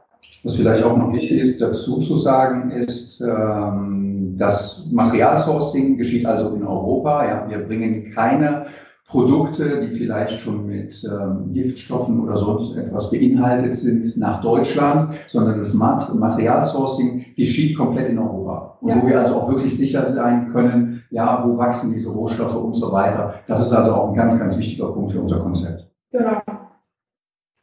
Das, was ich mich so ein bisschen gefragt habe, ist, ähm, ich habe mir natürlich die Produkte, die auf der Webseite sind, vorher schon mal ähm, äh, angeguckt, um so ein bisschen informiert zu sein, worüber wir eigentlich so reden. Ähm, und habe auch viel darüber gelesen, was, was ihr alles anders macht oder was ihr, naja, grüner ähm, macht als andere. Was ich ganz faszinierend finde, ist, dass eure Hüllen trotzdem, bis zu einem Schnitt gesehen, würde ich sagen, nicht teurer sind als andere. Äh, was ist denn da so das Geheimnis? Gibt es da irgendwas zu erzählen oder ist das irgendwie äh, Staatsgeheimnis quasi? ähm, ich denke, so ein starkes Geheimnis äh, gibt es da gar nicht. Äh, wir versuchen einfach wirklich gut zu kalkulieren. Dadurch, dass wir auch ähm, wiederverwertete Verpackungen benutzen, können wir da etwas sparen, in Anführungsstrichen. Ähm, ja, also wir haben da gar kein so großes Geheimnis. Ähm, ja, es ist auch immer ein Thema, dass wir marktgerechte Preise finden. Ja, und da gibt es natürlich immer so Hürden, die man versucht auch mit dem Wettbewerb zu vergleichen und nicht unbedingt, also 50 Euro ist beispielsweise auch so eine Hemmschwelle, dass man einfach sagt, dieses Produkt sollte unter Umständen nicht teurer werden als diese, diese äh, nächste äh, Zehnerschwelle oder sonst irgendetwas und immer noch schauen, wo sind die Wettbewerber unterwegs. Und der Vorteil dieser Ökolinie bringt uns halt Alleinstellungsmerkmale. Das heißt, unsere Produkte sind nicht im direkten Wettbewerb, aber wir versuchen trotzdem mit marktgerechten Preisen zu arbeiten. Denn dabei bleiben wir einfach, wenn Sie hören, seit 2016 sind wir in dem Bereich unterwegs, dann ist es ein Thema, dass wir recht jung sind in diesem Markt dass wir versuchen auch uns zu positionieren und dann natürlich als junge Marke nicht mit äh, enormen VKs da draußen uns dementsprechend wiederzuspielen. Absolut. Preis-Leistungsverhältnis kann man es auf einen Punkt bringen. Genau. Ja, und da ist es doppelt und dreifach dann. Ne? Also wenn, wenn, der, wenn der Preis in Anführungszeichen so im, im normalen Marktbereich liegt, die Produkte aber auch noch gut sind und nachhaltig, ähm, dann, dann spare ich im Zweifel ja auch als Kunde tatsächlich, weil ich nicht nach einem Jahr mein für 5 Euro bei Amazon durchgerocktes Hüllendings ersetzen muss, sondern eines habe, was tatsächlich ähm, die, die Lebensdauer meines iPhones auch mithalten kann. Ja, richtig. Und deswegen äh, sind auch unsere Produkte ähm, in speziellen Vertriebszweigen zu finden oder in speziellen ähm, ja, äh, Kundenstrukturen dementsprechend wiederzufinden. Also es ist nicht in jedem Markt gesagt, dass man mit diesen Produkten entert. Es ist ein Thema für jedermann, aber es ist natürlich auch immer ein bisschen so Philosophie des Händlers, des Handelskonzerns und so weiter, passen diese Dinge mit rein. Oder das Beispiel, was Sie gerade gesagt haben, auf Amazon für fünf Euro einen Käse zu kaufen, womit ich mir vielleicht nicht immer unbedingt einen Gefallen tue und es nach kurzer Zeit schon wieder auswechseln muss. Und wenn man dann auch mal sagt, ich investiere etwas mehr, weil ein iPhone ist ein teures Gerät, ja, da spielen sicherlich gewisse Faktoren eine Rolle am Ende des Tages, welches Zubehör ich dazu nehme. Aber wir müssen uns einfach im Klaren sein, das ist ein 1000 Euro Gerät. Und äh, da passt halt nicht irgendwo der Schutz, die Qualität in ein Case mit hinein, was man draußen zu 5 Euro findet. Ja. Das denke ich auch. Und das finde ich auch ein bisschen verwunder verwunderlich, denn ähm, ich kenne es so von Fahrrädern zum Beispiel. Ich habe vor ein paar Jahren mir ein neues Fahrrad gekauft, das auch nicht ganz günstig war. Ähm, und habe den Händler auch gefragt, was Schloss ich dazu kaufen soll. Und der hat mir damals gesagt, oh, man muss immer so rechnen, 8 bis 10 Prozent vom Fahrradpreis kriegt man ein passendes Schloss, was dann auch einigermaßen hält. Ähm, das umgesetzt auf so ein Telefon hieße, dass das so eine Hülle bis 100 Euro kosten darf. Das ist vielleicht ein bisschen übertrieben, aber zeigt aber auch so, dass das vielleicht man mit, mit 5 Euro auf dem Holzweg ist. Ja, also ich denke, wenn man so ab 20 Euro investiert, das geht auch häufig mit Glasschutz so, also es gibt Glasschutzprodukte für 12 oder 15 Euro, aber da leidet halt die Qualität und das muss man halt auch so ein bisschen auch unterscheiden, ja. Welche Dichte hat es, welchen Aufprallschutz lässt es zu und so weiter. Und das ist natürlich eine Qualitätssache, die man nicht immer nur zu einem günstigen Preis unterbringen kann. Ist einfach so. Ja, gerade auch so bei den Schutzgläsern und sowas, das habe ich auch gemerkt. Also ich bekomme in die Redaktion relativ häufig so, so Testmuster ähm, geschickt von verschiedenen Herstellern. Ich nenne jetzt mal keinen Namen, aber wenn in so einer Packung auf der ähm, 7,99 als Preis draufsteht, schon mal gleich drei von diesen Schutzgläsern beiliegen, dann denke ich mir auch mal einen Teil nicht so, naja, okay, wahrscheinlich brauche ich diese drei dann auch in absehbarer Zeit. Ja, vielleicht, genau, das kann dann immer wieder passieren. Ja. Ähm, ja, du sagtest gerade, dass es mit, mit, den Handelskanälen manchmal nicht so einfach ist. Ähm, ist sinngemäß äh, gesagt, gibt es Menschen, die sich dagegen, also gerade am Handel auch, die sich dagegen verwehren, weil Produkte teuer sind oder weil sie grün sind? Oder gibt es da irgendwie Probleme? Oder ist es inzwischen so, dass der Zeitgeist so offen dafür ist, dass alle darauf gewartet haben und mit offenen Armen vor euch stehen und sagen, endlich kommt mal einer? Ähm, man spricht sehr, sehr häufig darüber, nur das, was man dann in die Tat umsetzt, sieht dann manchmal ein wenig anders aus. Ja, man, man, man ja, findet die Zuneigung zu diesen Produkten und sagt, ja, äh, Nachhaltigkeit, ich denke an meine Umwelt und so weiter. Aber wenn dann der Geldbeutel aufgemacht werden muss und dieses Produkt dann auch mal über die Ladentheke geht, dann ist es vielleicht doch das Referenzprodukt, was manchmal etwas günstiger angeboten wird. Aber im Großen und Ganzen haben wir natürlich in dem Umfeld, wo wir unterwegs sind, und das ist überall dort, die das Thema Apple sehr, sehr hoch aufhängen. Ja, das heißt, die Apple Premium Reseller, die wir draußen finden, ähm, zum Beispiel Conrad, zum Beispiel Cyberport, das sind halt schon Handelskanäle, die sich diesem Thema natürlich sehr, sehr stark widmen. Otto, mit denen wir ebenfalls in diesem Bereich zusammenarbeiten, die ja schon in den Textilbereich eine gewisse Struktur verfolgen und seit langer Zeit mit ökologischen Textilien arbeiten, die sind natürlich sehr, sehr stark im Thema und die holt man relativ schnell auch für solche Konzepte ab. Ja, und ich denke auch, wenn ich dann anknüpfen darf, wenn man sich wirklich mit, der, mit, der, mit dem Thema Umwelt auseinandersetzt und ähm, auch wirklich, man will was Nachhaltiges kaufen, ich möchte ein hochwertiges Produkt für mein Case, äh, für mein Mobilgerät haben, dann bin ich auch bestimmt bereit, ein bisschen mehr in Anführungsstrichen dafür auszugeben. Denn ansonsten würde ich mich damit nicht auseinandersetzen und wäre auch nicht dazu bereit, danach zu suchen. Wo gibt es denn solche Produkte, wer bietet so etwas an? Also ich kann vielleicht mal für, von meiner privaten Seite aus ein Beispiel dafür geben. Ja, der Ozeanmüll etc. ist im Moment weit von uns weg. Ja, wir haben nicht direkt das Meer vor der Tür und so weiter. Aber wenn ich dann in Urlaubsgebieten mich mal außerhalb dieser typischen Touristenszenen aufhalte, ja, wir machen das ganz gerne mit der Familie. Wir gehen dann mal zehn Kilometer raus, fahren an andere Strandabschnitte. Und da habe ich in den letzten zwei, drei Jahren schon das eine oder andere im Mittelmeer beispielsweise mal gesehen. Ja, wir sind in diesen Abschnitten unterwegs. Da werden alte Paletten angespült, da wird Plastikmüll angespült. Und auf einmal ist dieses Thema sehr, sehr nah. Ja, dann sind Sie in einer Urlaubsstimmung und auf einmal holt Sie etwas ab, weil Sie da zwei tote Fische dazwischen liegen sehen und so weiter und hier ähm, auch dann für uns mal innerhalb der Familie darüber diskutieren und sagen, wo führt das eigentlich hin? Was wird unsere Kinder später mal erwarten? Und hier im Moment, wenn wir zusammen am Tisch sitzen oder hier auf der Couch sitzen, ja, für uns ist das Thema weit weg. Aber wenn wir mal in uns gehen und sagen, ja, es gibt die eine oder andere ähm, Endkunden draußen, die legen Wert darauf im Reformhaus, ja, ihre, ihr, ihr, ihr Sonntagsei zu kaufen, ja, ihren Liter Milch dort draußen zu kaufen. Und die zahlen auch 20, 30 Cent mehr dafür. Und wenn man das einfach mal umrechnet, auch auf unsere Produkte, ich glaube, da findet sich ein Weg, ähm, dieses Thema einfach nachhaltig mit einer großen Gruppe zu gehen. Das klingt, ja, da kann ich widersprechen. ähm, ich hätte noch eine Frage in Richtung ähm, so Produktentwicklung, weil es kommt mir jetzt gerade die Idee, weil du sagtest vorher, jemand von euch beiden sagte vorhin schon, äh, brachte den Vergleich zur Autoindustrie, die jetzt auch ähm, versuchen nach und nach Stoffe durch nachhaltigere zu ersetzen. Ähm, bringt der Schritt zur nachhaltigen Produktion und zum Einsatz alternativer Rohstoffe, ähm, bringt das auch in dahingehend Vorteile für euch mit sich, dass man Produkte mal wirklich neu denken kann, weil gerade um diesem Autovergleich zu bleiben, ähm, die bauen halt immer noch ein Auto. Und eigentlich kann ich das Auto, was jetzt gebaut wird, von dem, was vor zehn Jahren und streng genommen auch vor 30 Jahren gebaut worden ist, gar nicht wirklich unterscheiden. Ähm, selbst, selbst der Schritt in Elektromobilität und so, da bringt auch in der Hinsicht nichts. Autos sehen nach wie vor aus wie Autos und da wird auch nicht, also für den Laien von außen gesehen, nicht viel neu gedacht. Ähm, wie läuft das bei euren Produkten ab? Erm ermöglicht euch das, ähm, dieser Schritt, was, was Neues, was Neuartiges?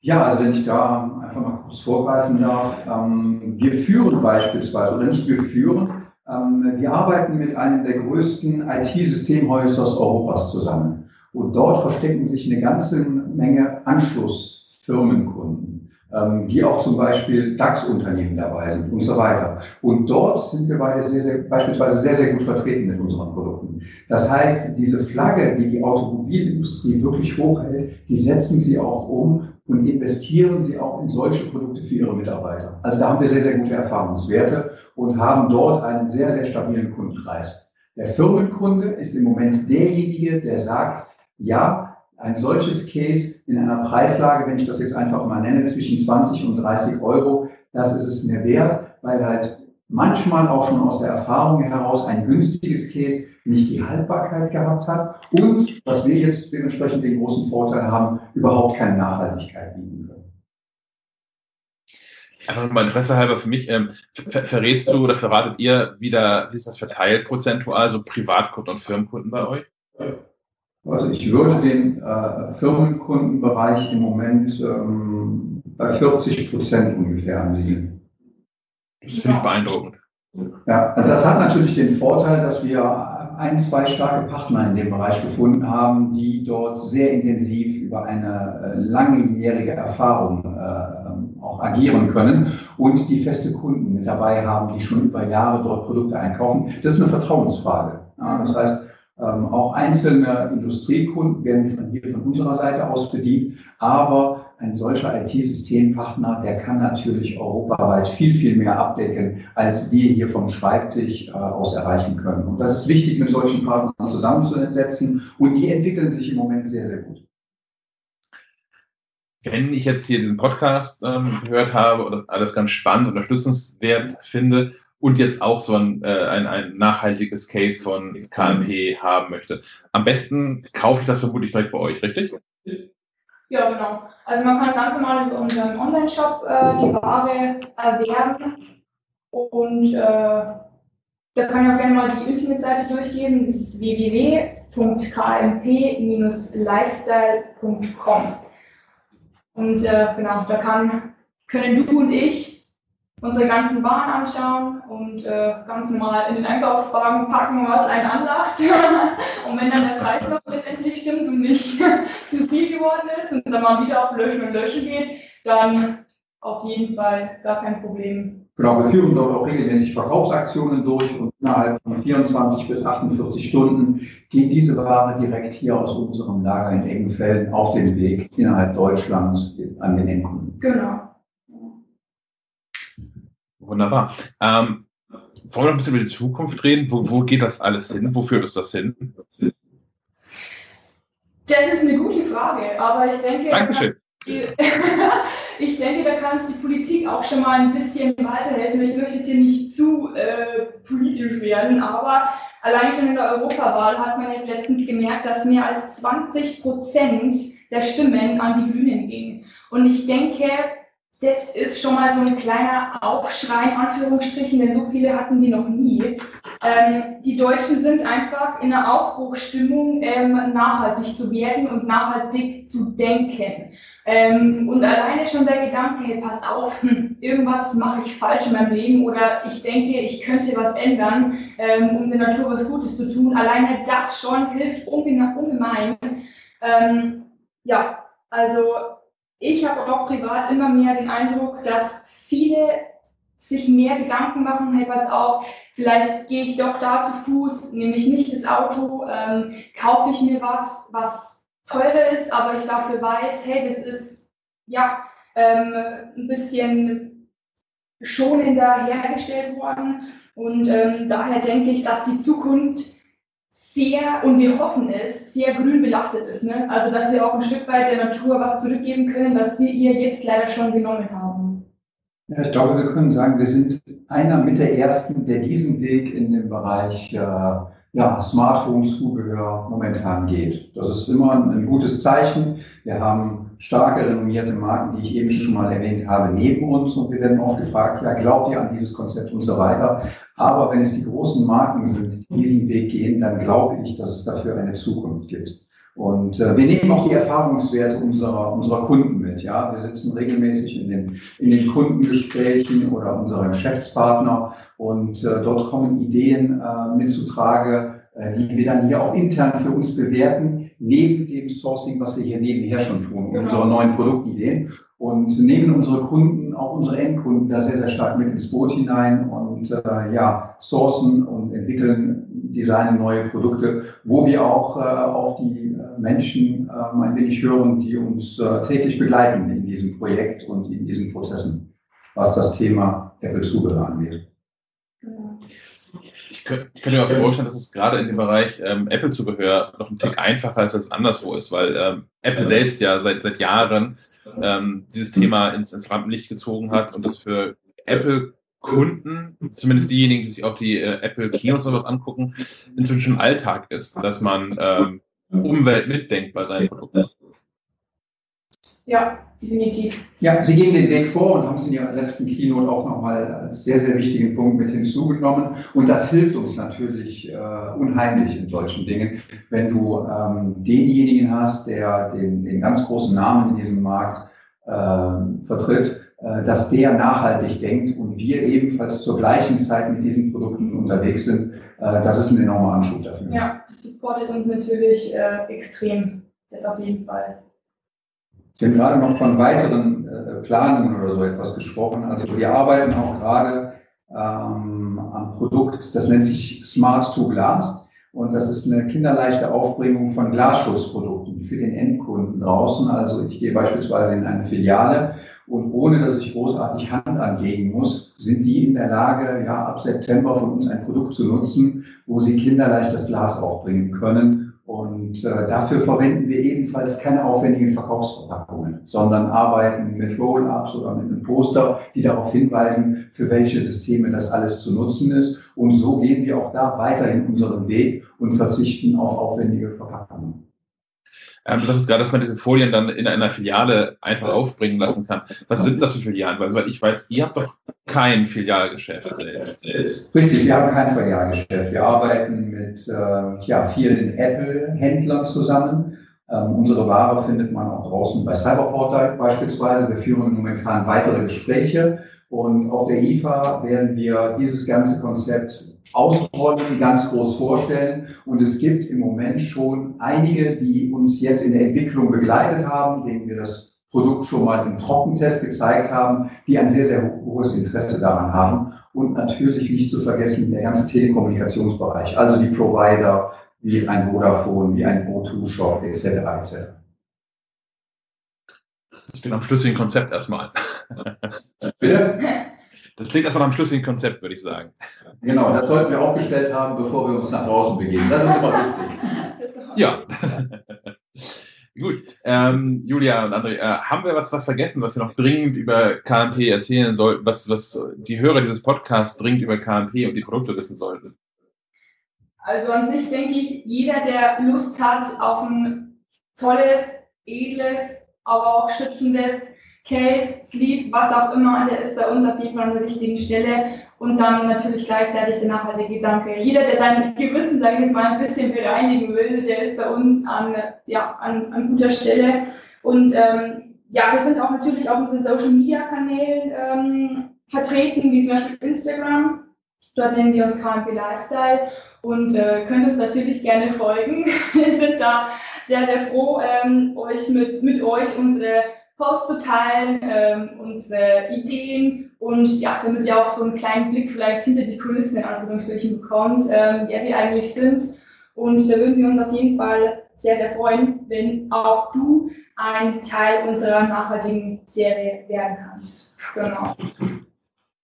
Ja, so was ich dann noch einfach abschließend, abschließend dazu sagen kann, wir designen, äh, wir entwickeln in Deutschland, das ist sicherlich ganz wichtig. Ja, man, man sieht sehr, sehr viele Produkte aus Fernost, die ähm, ja manchmal nicht so unbedingt kundengerecht hergestellt werden. Und ich bin selber seit zweieinhalb Jahren bei der KNP und äh, was ich äh, so wiedergeben kann, wir sind eine große Familie. Es ist in der Tat ein Familienunternehmen und äh, man hat hier sehr, sehr schnell, dass man sich einlebt, dass man sich wohlfühlt und auch die soziale Komponente in diesem Unternehmen äh, ganz groß geschrieben wird. Das auf jeden Fall. Das heißt, ihr sucht noch Mitarbeiter? Ja, es ist in der Tat so. Also ähm, es gibt immer wieder Stellenausschreibungen, wir wachsen, äh, wir verbessern uns in all diesen Dingen und das äh, hat natürlich auch damit zu tun, dass diese Abteilung dementsprechend mit Leben gefüllt wird und wächst. Genau so ist es. Sehr schön. Dann ähm, danke ich euch beiden für die wirklich umfangreichen Informationen dazu, wie man eigentlich äh, Smartphone, auch iPad-Hüllen äh, ein bisschen grüner bekommt, ein ganzes Stück grüner sogar bekommt. Ähm, vielen Dank fürs Gespräch. Sehr gerne, wir sagen auch Danke. Ja, an meiner Stelle auch Dankeschön, dass wir hier sein durften und äh, ja, alles Gute. Vielen Dank an Julia und ähm, André. Äh, die allermeisten neuen thematisch passenden Produkte von KMP findet ihr dann so oder so ähm, in den Hardware-Kurztests in der gedruckten MacLive oder auch auf maclive.de. Ähm, genau was wir jetzt auch gerade auf maclife.de hatten und äh, auch schon länger diskutiert haben und in diesem Podcast und im Magazin auch schon mehrfach und über Jahre tatsächlich, ist Apple Pay.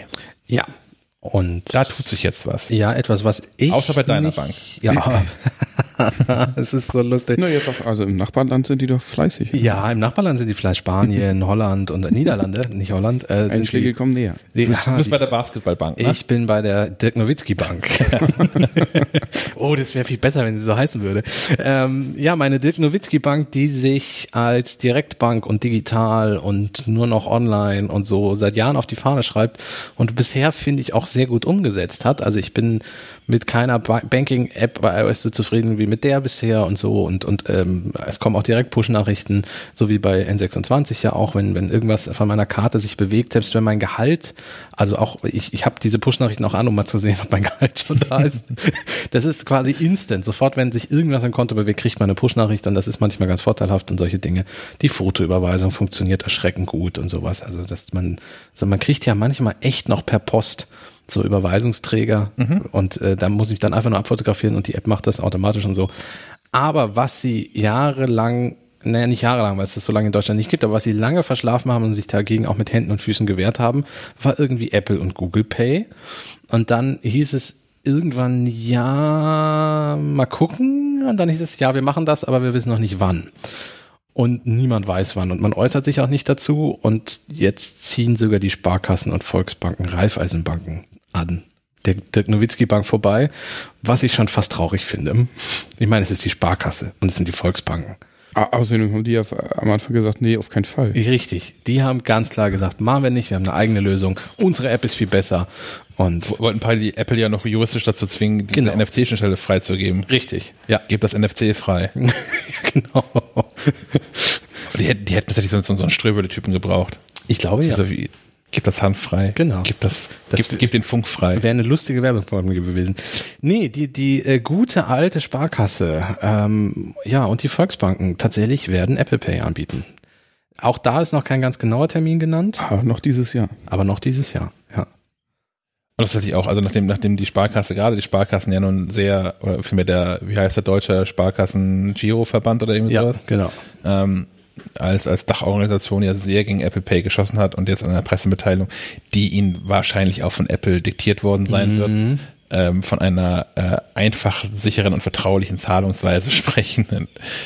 Aber äh, das wissen wir auch schon aus Gesprächen mit anderen Banken, die Ja. äh, bei Apple Pay dabei sind, dass Apple da die Daumenschrauben extrem anzieht und das auch alles orchestriert und Apple auch dafür gesorgt hat, dass jetzt nicht die Sparkasse alleine die, die News, äh, die Nachrichten dazu gehören, sondern das, Apple hat das parallel veröffentlicht mit, keine Ahnung, irgendwelchen Banken im, in Litauen, Lettland, Ungarn genau. oder so. Ja, ja.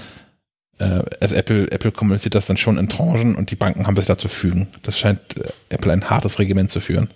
Äh, ich glaube, das war auch einer der Gründe, warum die Sparkasse am Anfang erst Nein gesagt hat. Also ich, der, der, was ich ihnen ja auch einigermaßen hoch anrechne, dass sie sich Ja. hinstellen und sagen, ähm, ja, Apple kann sich da ruhig aufführen, ähm, alles lassen wir nicht mit uns machen. Ähm, und ich glaube, jetzt wird man sich so auf einem Mittelweg dann auch getroffen haben, was das betrifft. Äh, Ich hoffe, dass die Sparkasse nicht einfach komplett eingeknickt ist. Ähm, irgendwie arbeitet man ja, also äh, sie sagen ja auch so schön, erstmal erstmal nicht mit Girokarte.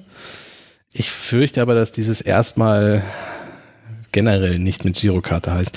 Was ist denn, äh, es gibt ja eine Möglichkeit, da kennst du dich auch ein bisschen besser aus, wenn man jetzt bei der Sparkasse keine Kreditkarte hat, was ja sehr wahrscheinlich ist, weil nicht viele Sparkassenkunden Kreditkarten nutzen, weil die ja meistens Allgemein auch- Menschen in Deutschland. ja, weil die auch meistens Geld kosten, so Ja. Kreditkarten. Ähm, es gibt aber inzwischen eine Möglichkeit, die einige Banken machen und die unter Umständen noch die Sparkasse anbieten wird. Wie funktioniert denn das? Es gibt erstmal den, den, Punkt ähm, der Girokarte an sich, die ähm, schon damals, als sie konzipiert worden ist, eigentlich völlig an der Realität vorbeigedacht worden ist. Und äh, in, in dem Glauben von, ach, dieses Digital, das geht alles wieder weg. Ja. Ähm, deswegen hat, hat sie halt durch. viele Funktionen, die so Kreditkarten haben, haben Girokarten nicht und sind deswegen auch nicht einfach so nutzbar.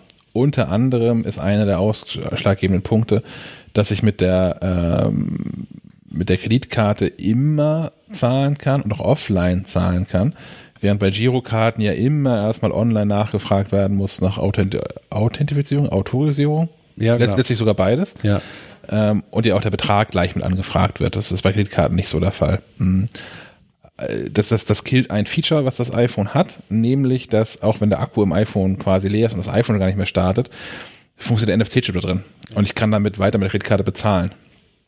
Ähm, das ist wohl auch ein Punkt, der mit der Girokarte so nicht funktioniert.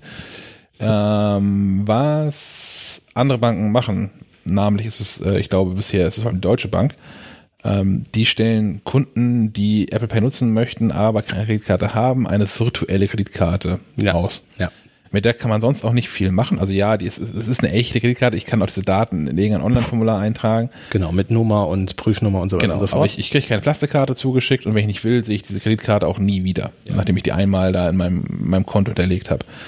Ähm, ich gehe davon aus, dass die Sparkasse das auch machen wird. Denke Aus auch. dem Grund, den du genannt hast, Menschen haben einfach keine Kreditkarten in Deutschland nach wie vor nicht. Und bei der Sparkasse schätze ich auch, dass die Quote noch geringer ist. Ja. Ähm, zum einen wegen der unterstellten Altersstruktur.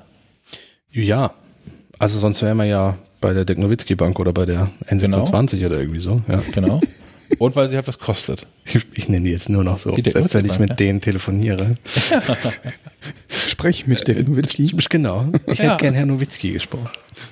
Äh, ja, ich denke, die Sparkasse wird es genauso handhaben, dass die dir hintenrum in der, in der Sparkassen-Banking-App dir da so eine Kreditkarte erstellen. Ähm, ich müsste mal gucken, wie schnell das inzwischen bei der Deutschen Bank geht. Äh, als wir angefangen haben, war das, ich glaube, bis zu 36 Stunden oder so. Sondern mit dem Ziel angetreten, dass sie es innerhalb von wenigen Minuten lösen wollten. Ich, selbst 36 Stunden würde ich ja noch mit leben können, wenn die Sparkasse das irgendwie so, ne? Also, Ja. das ist ja ungefähr so die Durchschnittsdauer einer Überweisung bei der Sparkasse. Gibt es da nicht ein Gesetz inzwischen? Ja, dass es gibt ein Gesetz, dass das nicht mehr so lange dauern darf. Das ist es ist auch wahrscheinlich völlig Klischee, es stimmt wahrscheinlich auch gar nicht mehr, aber Vor allem war das bei allen Banken. Ja. So, das ist das ist nicht nur Sparkasse. Nein, nein. Also ich finde auch ehrlicherweise, dass ähm, auch wenn die Sparkasse sich da sehr geziert hat, ähm, Häme ist da völlig, völlig fehl am Platz. Ich Ja. finde es gut, dass die das jetzt irgendwie einfach machen. Ja, ja. Ich finde das auch noch rechtzeitig, weil wenn ich angucke, das, was, was du auch sagst, so die ganzen, die ganzen tollen Direktbanken und so sind auch alle längst noch nicht an Bord.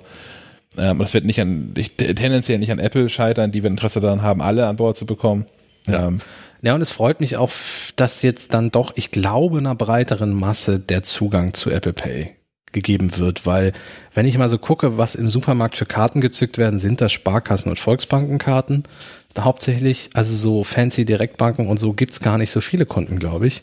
Ähm, die überleben ja auch nur, weil die nicht irgendwelche Filialen noch betreiben müssen. Sonst wären die ja auch schon pleite bei der relativ geringen Kundenzahl, glaube ich. Das sind jetzt natürlich alles keine gesicherten Zahlen, die ich hier habe. Aber so rein von der Beobachtung her und auch im Freundeskreis, viele sind da tatsächlich noch bei Sparkassen und so. Ich habe hier einen Artikel, der ist zwar schon ein bisschen älter gerade gefunden, in der, in der Live-Recherche von der Frankfurter Allgemein, ähm, dass es darum geht, dass der alte Slogan von den Sparkassen, wenn es um Geld geht, Sparkasse, durchaus Berechtigung hat. Der ist hier, wenn ich es richtig sehe, ist der von 2010, der Artikel. Und da wird behauptet, dass die Sparkassen in Deutschland 50 Millionen Kunden haben. Hm. Keine Ahnung, ob es dann irgendwie Kunden oder Konten sind, über Menschen, die mehrere Konten haben. Aber so oder so nahe, mindestens dann ja nahe der 50% Marke der Bevölkerung, die bei, da, bei den Sparkassen dann da irgendwie ein Konto haben. Ich habe hier einen Marktanteil von Direktbanken 2014, ist die aktuellste Zahl, die ich gerade spontan gefunden habe, 11,5 Prozent. So. Also ich denke, dass die Sparkassen eine etwas größere Prozentzahl haben werden. Ja. Ist wahrscheinlich auch ein Markt, wo einem kleine, kleine Marktanteile ähm, äh, reichen, Ja. um davon leben zu können. So ein bisschen wie bei, wie bei der Suche, das war äh, so Online-Suche, das war damals ja, als, als Bing von Microsoft aufkam. Ja. Ich weiß, ich weiß gar nicht, wie der Typ hieß, der für Bing zuständig war, aber wo sich auch Menschen darüber lustig gemacht haben, dass die eben seit drei Jahren am Markt sind, aber irgendwie drei Prozent haben. Und äh, der sinngemäß gesagt hat, naja, so von, von zwei Prozent können wir hier alle Menschen, die hier arbeiten, bezahlen. Und ab drei Prozent trinken wir nur Champagner. Ja, genau. Das ist der Markt halt groß genug. Ähm, was, was mir noch bei dem, als ich Sparkasse und Apple Pay hörte, so ein bisschen durch den Kopf gegangen ist, äh, klischeemäßig sind die Kunden bei der Sparkasse durchaus auch mal älter. So, und ähm, ich glaube, wenn zumindest die Hürde der Ersteinrichtung genommen ist, also es gibt ja durchaus Leute, die sagen, oh, dieses Kartenzahlung und ha und hier und hot und mir ist das alles zu kompliziert und ich, ich habe da auch ein bisschen Sorge mit, die werden jetzt nicht plötzlich zu Apple Pay wechseln. Aber wenn ich so an meine Großeltern denke, also wenn ich meinem Opa das eingerichtet hätte, ich glaube, er hätte es genutzt statt Kartenzahlung, weil es doch nochmal schneller und einfacher ist. So. Also ich, ich kann mir durchaus vorstellen, dass, dass, dass das doch auch so dieses digitale Bezahlen für ein paar Leute dann auch näher bringt, unter Umständen. Stellt sich heraus, wir liegen völlig daneben. Tun wir. Ja, guck. Ich hab's ja Eine, eine, eine Statista-Statistik von 2018. Na, aktuelle Zahlen. Ähm, und zwar, wie sich so das, das, das, das, das Alter, die Altersstruktur der Sparkassenkunden. Ja, ja. Und zwar gegenübergestellt ähm, zur Bevölkerung. Heißt zum Beispiel, äh, 14 Prozent der in Deutschland lebenden Menschen sind im Alter zwischen 20 und 29 Jahren. Ja. Ähm, der Marktanteil der Sparkasse in diesem Bereich sind 14,1 Prozent. Okay. Im Bereich von 30 bis 39 Jahren sind 14 Prozent der Deutschen. Der, die Sparkasse hat 13 Prozent ihrer Kunden da. Ha. Im Alterssegment 40 bis 49 Jahre gibt es 16 Prozent der Deutschen. Die Sparkasse hat da 15,5 Prozent ihrer Kunden. Im Alterssegment, wir sind doch gleich durch, 50 bis 59 Jahre, da tummeln sich 18 Prozent der Deutschen, 18,2 Prozent, die Sparkasse hat dort 17,8 Prozent ihrer Kunden. Im Alterssegment 60 bis 69 Jahre tummeln sich 13,4 Prozent der Deutschen, also anteilig an der Bevölkerung, und die Sparkasse hat dort 13,4 Prozent ihrer Kunden. Nicht schlecht. Das Einzige, wo es ein mini bisschen kippt, ist 70 Jahre und älter. Ähm, 17,3 Prozent der Deutschen sind 70 Jahre oder älter und die Sparkasse hat da 19 Prozent ihrer Kunden. Tatsächlich ist sich die Sparkasse einfach auf dem Schnitt. Die Sparkasse ist älter als die Bevölkerung im Schnitt. ja, Die Sparkassenkunden sind im Schnitt ein bisschen älter als die Bevölkerung. So. ja, aber, aber aber, ganz, ganz minimal, minimal. Ja, ja, minimal. minimal. Und teilweise, ja, teilweise halt auch nicht sogar. Ja, also gut. dann, dann breite, breite Masse. Wird, Oh, wird- krass gehört. ja. Ja. Wie gut wir vorbereitet sind. Ja. Ja, aber umso schöner. Also wie gesagt, ich freue mich eher darüber, dass Sparkasse und Volksbanken jetzt dabei, hoffentlich dann bald mal dabei sind, aber bis zum Jahresende, das geht ja auch schnell. So. Und vielleicht darf ich dann ja auch irgendwann mal mit Apple Pay bezahlen. ja. Wir werden es sehen. Es ist auch nach wie vor eine große Freude. Also tatsächlich, ich, nach wie vor sind auch Menschen irritiert. Immer das, noch. Das wiederum irritiert mich, nachdem es einfach auch, das ist ja schon mal jetzt sieben Monate, ja. sieben Monate in Deutschland. Hast du schon wieder mit Filialleitern reden müssen? Das tatsächlich länger nicht mehr, Okay. aber äh, mit, mit, mit Kassierern und Kassiererinnen. Ah, die sind immer noch irritiert, ja. Ja. Na, ich ich, ich habe auch ehrlich gesagt niemanden live das bisher nutzen sehen. So. Also wenn ich irgendwo im Supermarkt bin, Ja. Niemanden, der sein Smart, auch nicht mit Google Pay oder irgendwas. Nee, mit der Uhr sehe ich auch extrem selten. Smartphone habe ich schon ein paar Mal gesehen. Echt? Okay. Mit der Wir wohnen hier halt auch auf dem Dorf, ne? Ja, das stimmt. Das dürfte auch das Problem sein, ne? Das ist aber in Hamburg auch nicht anders. Also wo ich jetzt in letzter Zeit ja häufiger mal unterwegs bin. Werde äh, im September in Berlin mal drauf achten. Ich werde, Ja. werde nicht auf das äh, Messegelände gehen, sondern mich nur durch Berliner hippe Kneipen bewegen, nur um zu recherchieren, ob die mit Apple Pay bezahlen. Wahrscheinlich, da, das ist auch eine Stadt, wo in der Richtung was passieren wird. Aber Hamburg, also ich bin jedes Mal wieder schockiert, wie viel äh, Naja. Läden, auch, auch Gastronomien in Hamburg ausschließlich Bargeld akzeptieren. Naja, der Hanseat an sich und so. Nein, Hamburg, äh, erstmal Berlin ist ja äh, drei Jahre vor Hamburg. Das dauert also alles ein bisschen, bis das in Hamburg ankommt und so. Also es ist ja auch modetechnisch, ne? Und hippe Trends und so. Also Bubble Tea war ja Jahre, na, als es in Berlin schon wieder aus, out war, gab es in Hamburg Bubble Tea Läden und solche Sachen. Ja. Gibt's jetzt, wahrscheinlich schwappt die Welle gerade hierher. Nein, nein, Bubble Tea, Kiel war, Kiel war vorne mit dabei mit Bubble Tea. Jetzt sind sie auch schon wieder alle weg. Ja, zum Glück. Was für ein Schwachsinn. Ich hab's verpasst. Ich, ich Du hab, hast Bubble Tea verpasst. ja, ich habe ich hab in meinem Leben kein, Ich hab kein Bubble Tea getrunken. eingetrunken. Ihr habt nichts verpasst, um ehrlich zu sein. Also Es ist einfach, ja, Ja, war eine, war eine geile Zeit. eine große Blase. Das ist wie der, wie der du, damals. damals der Bubble. Wie der Fidget Spinner. Aber das waren doch nur so Zuckerkugeln in Tee drin, oder? Ja. Oder kommt das irgendwas? Nee, das war Zuckerkugeln in Tee. Also halt so weiche Zuckerkugeln, weil halt so auf Molekularküchenartig gemacht, weißt du? Also die waren ja nicht hart, diese Bubbles. Das war nochmal Fruchtsaft, Zuckerfruchtsaft in Bubbleform in, in Tee, in Eistee. Ich brauche einen anderen Job. Ich brauche irgendwas, wo man den Leuten einfaches Geld der Tasche ziehen kann. Das hier mit dieser ehrlichen Arbeit, das lohnt alles nicht. Ja, und Journalismus und so, nee. Also wenn ihr so eine Idee wie Bubble Tea habt und, und noch Mitarbeiter braucht, die sich in die Läden stellen, Herr Schack ist dabei. Alles, ja, alles. Alles, wo ich reich werden kann. Ah ja, okay, gut. Da bin ich gewissermaßen billig. Damit du noch mehr mit, mit Apple Pay bezahlen kannst. Genau, Ja, ja. genau. Das wäre Bedingung. Ich würde ich würd nur in einem Laden anfangen, in dem man Apple Pay zahlen kann. Vor allem, Das alles andere wäre unangenehm. Ich muss auch ehrlich gestehen, also wir hatten ja, äh, haben wir das noch da, dieses Terminal-Ding? Ja. Äh, wie viel kostet das im iZettel? Einkauf? iZettel, genau. Oh, ich glaube, das Terminal-Dings selbst hat irgendwie 70 Euro gekostet oder so. Ja, genau. Und dann zahlt man zweieinhalb oder 2,9 Prozent zahlt man an iSettle. Ich, ich, ich, ich als Geschäfteinhaber, wenn ich jetzt ein Geschäft aufmachen würde, ich glaube, ich würde mit so einem iZettel-Ding und alles anbieten. So einfach nur, damit man es hat und damit die Leute auch alles haben können und zahlen können.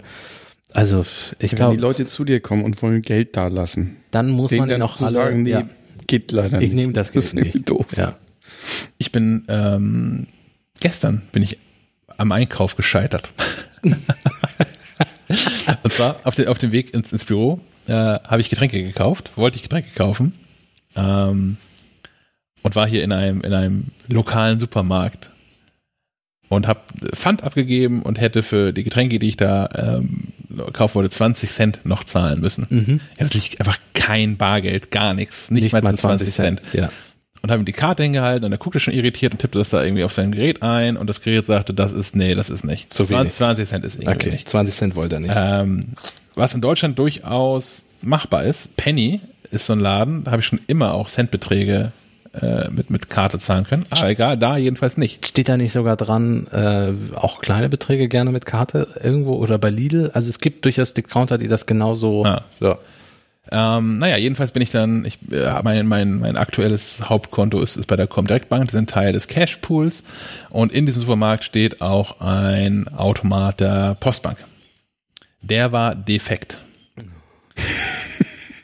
Also bin ich, also der, der nette Kassierer hat das dann studiert, hat die Flaschen da bei sich stehen lassen, weil ich ja nun gleich wieder käme.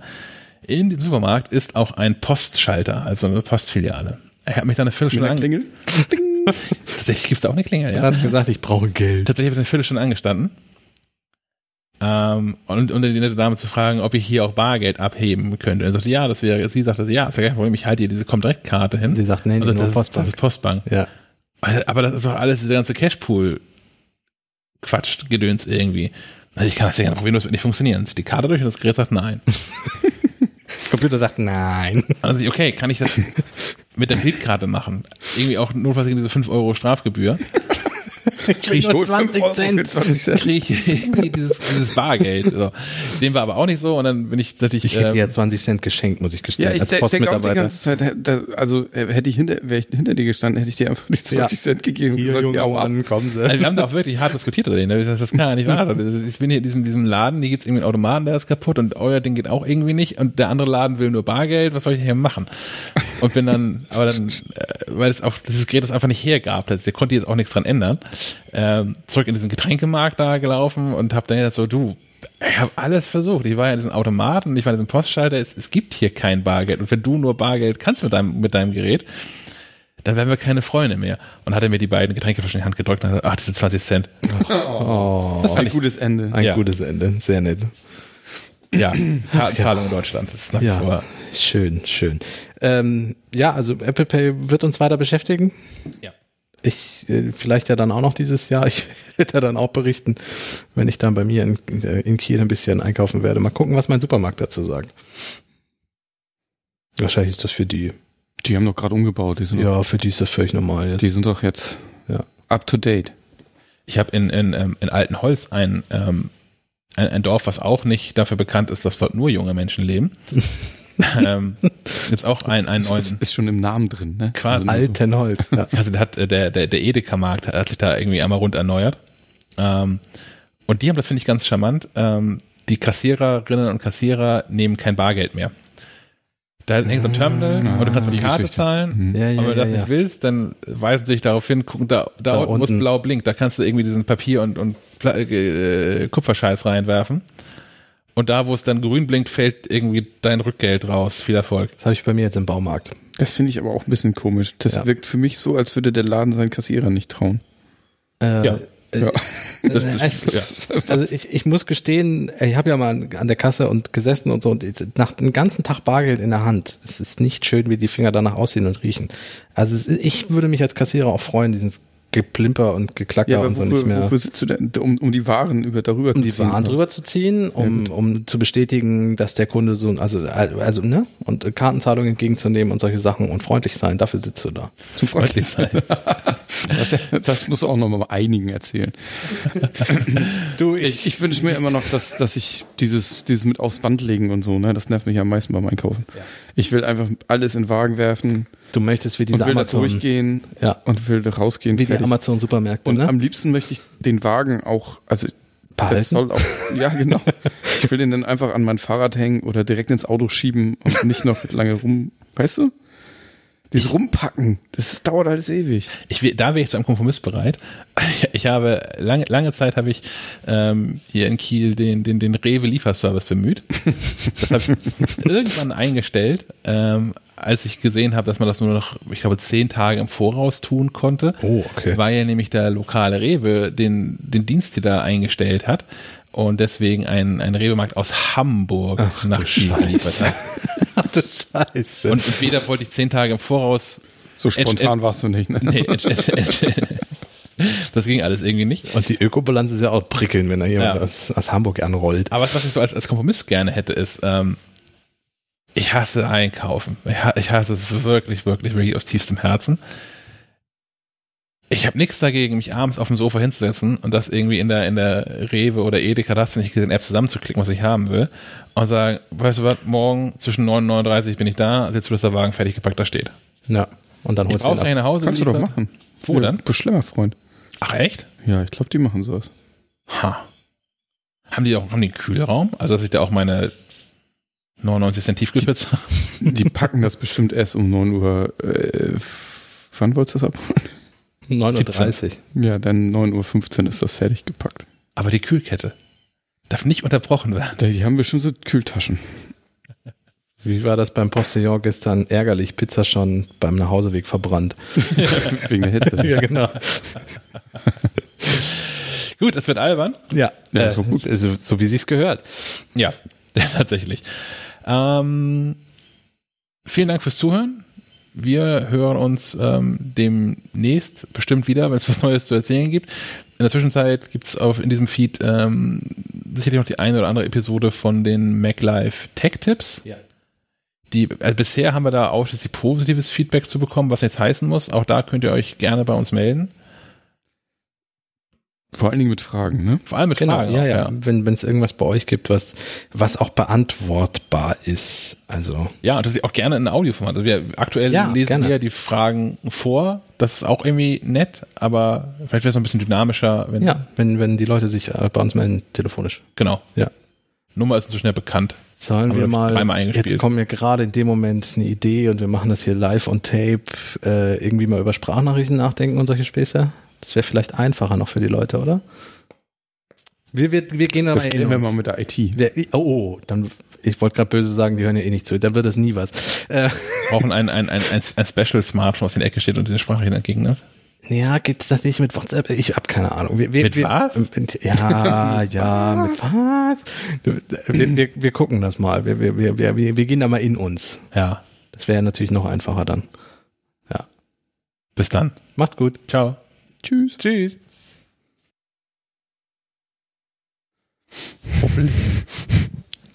Das ist draußen, ne? Wenn ich jetzt so atme?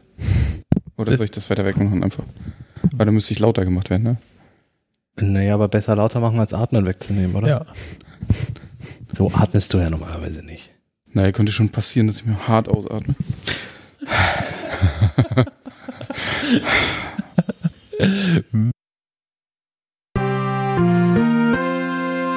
Tatsächlich zum ersten Mal in der Geschichte von Schleifenquadrat haben wir quasi Breaking News. Wir haben den Podcast an sich mehr oder weniger gerade zu Ende aufgenommen. Ich wollte gerade sagen, das ist, das ist das, der Punkt. Also Breaking News haben wir ja eigentlich immer. Ausschließlich sogar. Ausschließlich, genau. was, was jetzt besonders ist, dass wir, dass die Ereignisse sich überschlagen haben, nachdem wir mit der Aufzeichnung durch waren. Genau. Einmal mehr hat sich Apple nicht an unseren Kalender gehalten, an unseren Terminplan. Äh, das wird inzwischen zur Regel. Ja äh, naja, nicht nur, dass es, dass sich nicht an unseren Terminkalender gehalten wird, den wir ja gerne zur Verfügung stellen, dieser Firma, wenn sie wollen würde, ähm, sondern auch, dass, dass Dinge einfach so überraschend passieren. Ja. Ja. Ähm, was jetzt passiert ist, ist, nachdem wir quasi den, den, den Aufnahmeknopf losgelassen haben und, und Sven schon entschwunden ist, ähm, gab es noch eine Pressemitteilung von, von Apple, dass Johnny Ive Apple verlässt auf Raten. Ja, ja, ich, ich, äh, eigentlich irgendwie auch so gar nicht. er, er hat keinen Bock mehr, dass Apple auf dem Arbeitsvertrag steht. Ich glaube, das ist so, das ist so der große Punkt. Nein, äh, wieso, wieso irgendwie nur so halb? Weil er sich nämlich mit einer eigenen Firma selbstständig macht und äh, der größte, erste, beste Kunde wird Apple sein. Hat die Firma eigentlich einen Namen? Nee, ne? Ich glaube noch nicht. Wahrscheinlich ist er noch gar nicht so weit. Johnny Ive Industries 2000. weiß auch nicht, wie, wie, also wann das, also steht in der Pressemitteilung drin, ab wann das gilt? Ähm, nom, nom, nom, nicht, nicht so richtig, ehrlich gesagt. Nee, also ich glaube, das wird so ein ganz fließender Übergang werden. Genau, das ist aber auch das Gute daran. Das ist anders als, ich meine, klar, auch eine völlig andere Situation, anders als bei, bei Jobs, der dann einfach irgendwann tot war und von jetzt auf nur Dinge passieren mussten. Ja. Ähm, ist das, glaube ich, ein, der, der, deutlich entspanntere Übergang für alle, vor allem für alle Außenstehende, weil äh, ich nehme nicht an, dass Johnny Ive gestern zu dem Cook gegangen ist und gesagt hat, du, Timmy, geht nicht mehr, nee. aber morgen bin ich weg. Genau. Das werden die auch schon irgendwie geplant haben. Ja. Was man gefühlt auch, also ich habe, mich hat diese Meldung nur drei Sekunden überrascht. Ähm, zum einen hatten wir, glaube ich, schon bei den vergangenen Keynotes immer mal wieder uns gefragt, wo ist Ja. Johnny eigentlich. So. Der war nur noch so Off-Sprecher. Ja, der, der war maximal Aufsprecher. Er war in der ersten Reihe natürlich vertreten, indem er unten im Publikum saß. Was, ja, die, die erste Reihe ist ja für, für, für die Chefriege von Apple so quasi vorgesehen. Ähm, da saß er natürlich, hat auch artig applaudiert. Und das Maximalste, was dann noch zu sehen war, war, wie er mit Tim Cook vor Geräten stand und die da drauf gezeigt haben. So dieses übliche Pressebild. Und ich, ich würde, ich, äh, wirklich, ich, blank, ich stelle Blankoschecks aus um diese Gespräche hören zu können. Ja. Was sagt Johnny Ive, Tim Cook, während sie vor so einem Mac stehen, die die beiden schon seit Monaten, wenn nicht seit Jahren sogar kennen, der, ja. der neue Mac Pro, also und erklärt ihm da irgendwie Dinge. Ich denke, das Hier, Design, Tim, das sind besonders runde Löcher. Das Design wird ja mindestens eigentlich eher schon Jahre voraus ja. feststehen müssen, nehme ich mal stark an. Ja. Ja, und die zweite Geschichte, die mich nicht so überrascht hat, also ich muss gestehen, dass mir das iPhone-Design schon seit ein, zwei Generationen nicht mehr wirklich zusagt. So. Ich finde, das MacBook mit der seit 2016 mit der neuen Generation, das MacBook Pro und jetzt auch das MacBook Air sind schöne Geräte. Ähm, aber so die, ja, auch der Mac Pro, irgendwie finde ich ihn interessant und er sieht ja eigentlich auch hauptsächlich so aus, weil er so aussehen muss, damit die Kühlleistung irgendwie ge gegeben ist. Und er ähnelt trotzdem immer noch dem alten Mac Pro mit diesem äh, Alugehäuse damals. Ein Tragegriffen. Genau. Aber ich finde ihn auch nicht unendlich schön, muss ich einfach sagen. So. Und gefühlt ist das iPhone-Design, klar, es ist ein kleines, dünnes Gerät, wo willst du damit hin, was willst du machen? Aber ich finde, dafür ist halt ein Designer da. Zum iPad.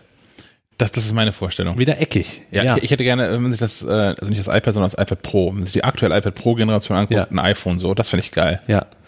Und das mag natürlich alles überhaupt nicht stimmen und ist auch völlig aus der Luft gegriffen, aber ich hatte das Gefühl, dass John eigentlich oder Johnny John seit einer Weile nicht mehr so richtig mega bei der Sache war und riesig Freude daran hatte. So. Ich meine, wie 30 Jahre waren das? Genau, ähm, äh, Johnny Ive lässt sich zitieren in der Pressemitteilung mit, nach fast 30 Jahren und unzähligen Projekten bin ich am meisten auf die nachhaltige Arbeit stolz, die wir mit dem Aufbau des Designteams, der Einführung von Prozessen und der Etablierung einer Kultur bei Apple geleistet haben, die ihresgleichen sucht. Das Team heute ist stärker, lebendiger und talentierter als zu irgendeinem anderen Zeitpunkt in der Geschichte von Apple, sagt Ive. Das Team wird, wird sich unter der Hervorleitung von Evans, gemeint ist Evans Hankey, der der neue Leiter des Design-Teams ist, unter Leitung von Evans, Alan und Jeff, die zu meinen engsten Mitarbeitern gehörten, sicherlich, weit, sicherlich weiterentwickeln. Ich habe größtes Vertrauen in meine Designkollegen bei Apple, die meine engsten Freunde bleiben, und ich freue mich auf die zukünftige langjährige Zusammenarbeit mit ihnen. Ja, also die sind ja wohl auch schon eine ganze Weile auf Führungspositionen ja. geführt worden und äh, dazu trainiert worden, den Laden mal zu übernehmen. So. Liest sich aber auch eher so wie das, was du vorhin schon gesagt hast. Eigentlich liest sich das so ein bisschen wie äh, Johnny Ive nimmt äh, eine, eine nebenberufliche Tätigkeit auf und macht das auch nochmal genau.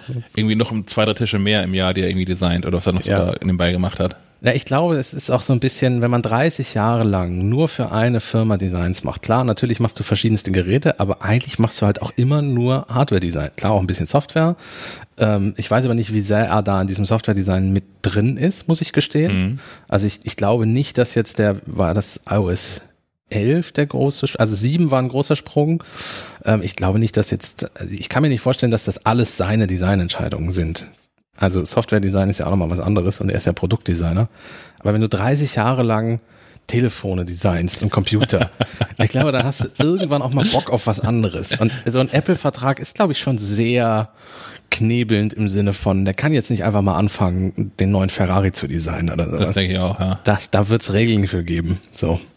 Und äh, deswegen, so hat er eigentlich das Beste aus allen Welten. Er kann weiter, wenn er Lust hat, sich für Technik begeistern und, und Dinge designen in die Richtung. Also zumindest wird er sagen, hier guck mal, das wäre ein iPhone-Entwurf, den ich so irgendwie hätte. So, er, wird, glaube ich, nicht mehr die Entscheidung treffen am Ende, hm. sagen, das ist das. Ähm, aber er kann halt auch alles machen, worauf er Bock hat. So. In der Tat, ja. Zahnbürsten, Design, was weiß ich. Es ist natürlich auch die Frage, wie, wie, wie langweilig so ein Job wird, wenn er, ähm, also nach außen wirkt er ja sehr unantastbar. Ja.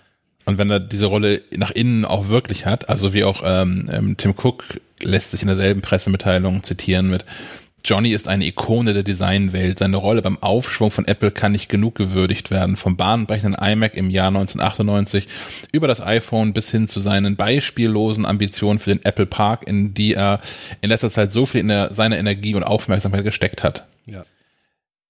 Ähm, ja. Wenn das auch nur halbwegs so, also seine, seine Rolle, seine Stellung innerhalb von Apple nur halbwegs so ist, wie es nach außen wirkt, dann ist es, glaube ich, auch relativ also ich kann verstehen, dass es ein Job wird, den man dann auch mal irgendwie loswerden möchte. Ja, wenn du so einen Legendenstatus hast ja. und wenn dich alle auf so einen Sockel heben, ich glaube, dann wird es auch schwierig. So. Also ich vielleicht auch Menschen nicht mehr so wirklich trauen mit Widerworten. Also genau. sicherlich die Leute, die da als engste Freunde bezeichnen, das ist sicherlich was anderes.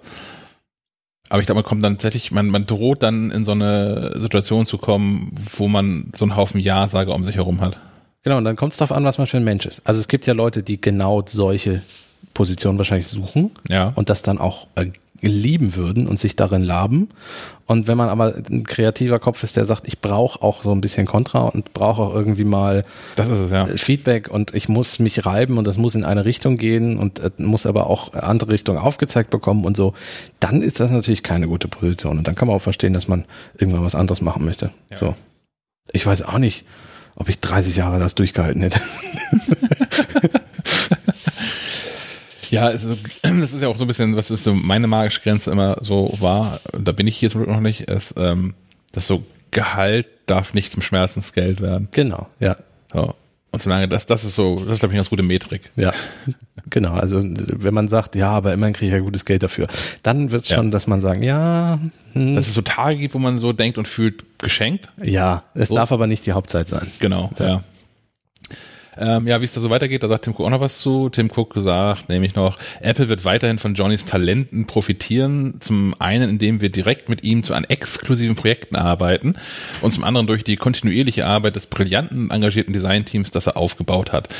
Ähm, nach so vielen Jahren enger Zusammenarbeit bin ich glücklich, dass sich unsere Beziehung weiterentwickelt und freue mich noch lange mit Johnny zusammenzuarbeiten. Ja. Ja. Was man so sagt als Chef, wenn ich denke das auch. So ein Mitarbeiter geht, ne? Ja, aber also geht ja auch ganz anders. Ja, klar, natürlich. Also das, das ist schon. Also im Streit sind sie wahrscheinlich nicht auseinandergegangen. Das denke ich auch, ja. Ja. Er wird wahrscheinlich reinspaziert sein und gesagt haben, hier, das sind meine Gründe. Ja. Ich möchte meinen Vertrag auflösen. So. Ja. ja. Was noch irgendwie neu ist, ist, dass das Designteam ist nicht mehr Tim Cook unterstellt jetzt, sondern Jeff Williams oder so. Ah, okay. Irgendwas, irgendwas war da auch noch mit. Das steht, glaube ich, nicht in der Pressemitteilung mit drin das wäre ja so, also das wäre ja das, wo ich am liebsten mal Mäuschen spielen würde. So was, was niemand je zu Gesicht bekommen wird, diesen Raum, in den die endgültigen Designentscheidungen getroffen werden. So, ja. also wo, wo fünf Prototypen vom iPhone liegen und wo man sich überlegt, welcher wird's. So, das, das ist, glaube ich, so der Ganz Raum, spannender Moment. Der Raum, in dem, dem Olive Steve Jobs stand und gesagt hat, das Weiß vom iPhone 4 ist nicht weiß genug. Richtig, genau. Ja, solche, so, dieser Raum, genau. Ja. Der ja nun wohl auch sehr hermetisch abgeriegelt ist und keine Fenster und solche Späße. Also vielleicht nicht mal Sauerstoff mit keiner langen drin bleibt. Genau, richtig. Um Fotos machen zu können oder so. Ja, Fotos, wahrscheinlich löst sich jedes iPhone sofort auf, was nicht Prototyp ist, äh, wenn du die Türschwelle übertrittst oder so. Die haben so, weißt du, diese, diese, diese oh, wie heißt denn diese, diese Biohazard-Suits alle an, weil er irgendwie so. Ja, ja, ja diese quietschgelben Dinger. Gift, Gift und Säure geschwängerte Luftdruck. Ja, ja, genau. ähm, den Raum mal von innen spielen und bei so einem Meeting-Mäuschen, das wäre, glaube ich, das wird nie passieren. Aber ja. Ich habe übrigens parallel hier gefunden. Ähm, die Leiter des Designteams Evans Hankey, Vice President of Industrial Design und Alan Dye, Vice President of Human Interface Design, werden an Jeff Williams, der weiterhin Chief Operating Officer COO von Apple ist, okay. äh, berichten. Also so ein halbes Studio. ja, aber es ist dann, ja, keine Ahnung, bedeutet das eigentlich irgendwas? Ich glaube, am Ende hat doch Tim also Tim Cook wird doch sowieso immer noch als letzter ein Wort haben, oder ich nicht? das auch. Also. Der wird ja auch nicht, der wird nicht gesagt haben, oh, ja, wenn Johnny weg ist, ist das Design mir auch irgendwie egal. Nee, nein, dann, dann, der kann dann, das machen. Dann ladet mich auch nicht mehr zu diesen Meetings ein. Ja. Ich, lasst, lasst mich auf der Keynote überraschen, was da für ein iPhone vorgestellt wird. Und schick, schick mir eine Slack-Nachricht. Richtig, genau. Schick mir so ein 3D-Model rüber. Wird ja, schon passen. Wird schon passen, genau. ja, wird wohl eher nicht passieren, stimmt. ähm, Gut, ansonsten, ähm, was auch noch parallel passiert ist an, an bahnbrechenden Neuigkeiten, ja. naja, vielleicht auch nicht wirklich, ist ähm, ähm, Apple, Apple Music. Ja. Da, da hat sich noch was getan. Da hat, ähm, jetzt am Wochenende ist irgendwie Geburtstag von Apple Music. Magische Schallmauer durchbrochen. Der weltweit groß gefeiert wird. der, der Geburtstag von Apple Music. Ähm, ja, es gibt es gibt äh, schulfrei und äh, genau. Feste und und Marktplätze werden dekoriert. Kostenfrei U2-Alben. Ja, genau. Die die wieder jedem Nutzer zwangsweise aufs Handy geladen werden. Ja, äh, tatsächlich. Also Apple hat äh, da auch dazu eine Pressemitteilung rausgehauen und äh, um bekannt zu geben, dass äh, Apple jetzt über 60 Millionen aktive Abonnenten hätte.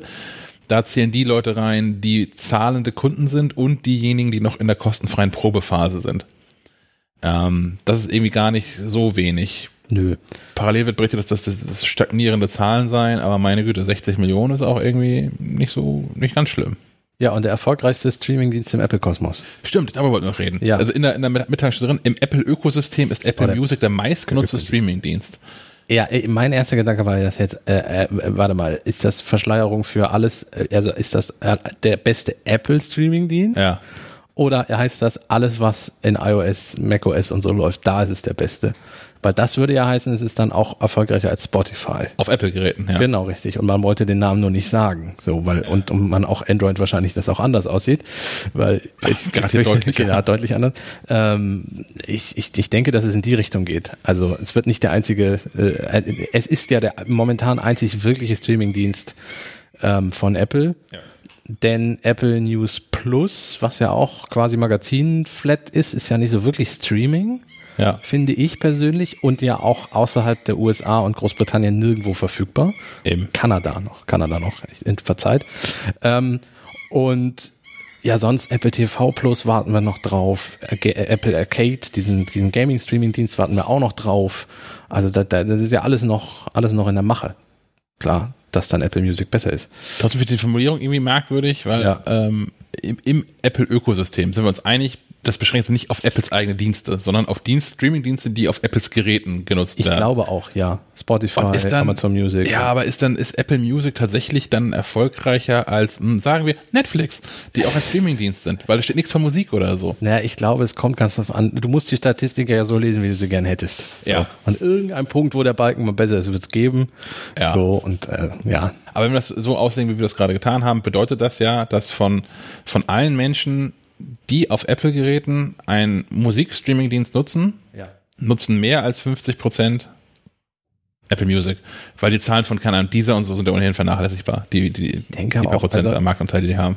Bei dem Vorteil, den Apple im eigenen Ökosystem nun mal hat, ist das ja nun auch fast nicht verwundert. Also es wäre erschreckend, wenn es anders wäre, ja. finde ich weil man ist tief ins System integriert. Jeder, der Apple, der die Musik-App einmal öffnet, kriegt mindestens einmal diese, diese jetzt abonnieren Hinweis, äh, 30 Tage kostenlos ausprobieren am Anfang auch noch und sowas. Also ähm, man wird ja regelmäßig mit der Nase drauf gestoßen und ja, die, diese Vorteile haben andere, andere halt nicht. Und äh, du kannst in dem Ding ein Abo abschließen, ohne dass Apple mit 30 Prozent zuschlägt, weil es ja eh alles an sie geht. Ja, ja. Ja. Das ist ja der große Kritikpunkt, den Spotify immer noch hat und bei dem Spotify ja kämpft. Aber da sprachen wir ja auch schon drüber. Vermutlich auch verlorenen Posten, ja. Ähm, ja, so, so viel zu den beiden Sachen, die sich heute noch ergeben haben. Breaking ich glaub, News. Ich glaube, nur für Apple Music hätten wir jetzt nicht nochmal neu ja. angefangen. Vielleicht hört ihr ja gleich danach direkt nochmal Breaking News, weil noch was passiert. Ich glaube aber nicht dran. Wir haben, also ja, die Episode, diese, die ihr jetzt hört, die geht von jetzt an, vom Zeit der Aufnahme, gerechnet auch erst einen Tag später online. Da ist, könnte noch was passieren, aber wir gehen mal davon aus, dass nichts mehr passiert. Ich hoffe nicht. Sonst wird es irgendwann lächerlich. Dann jetzt ähm, zum zweiten Mal vielen Dank fürs Zuhören und bis zum nächsten Mal. Macht's gut. Ciao. Tschüss.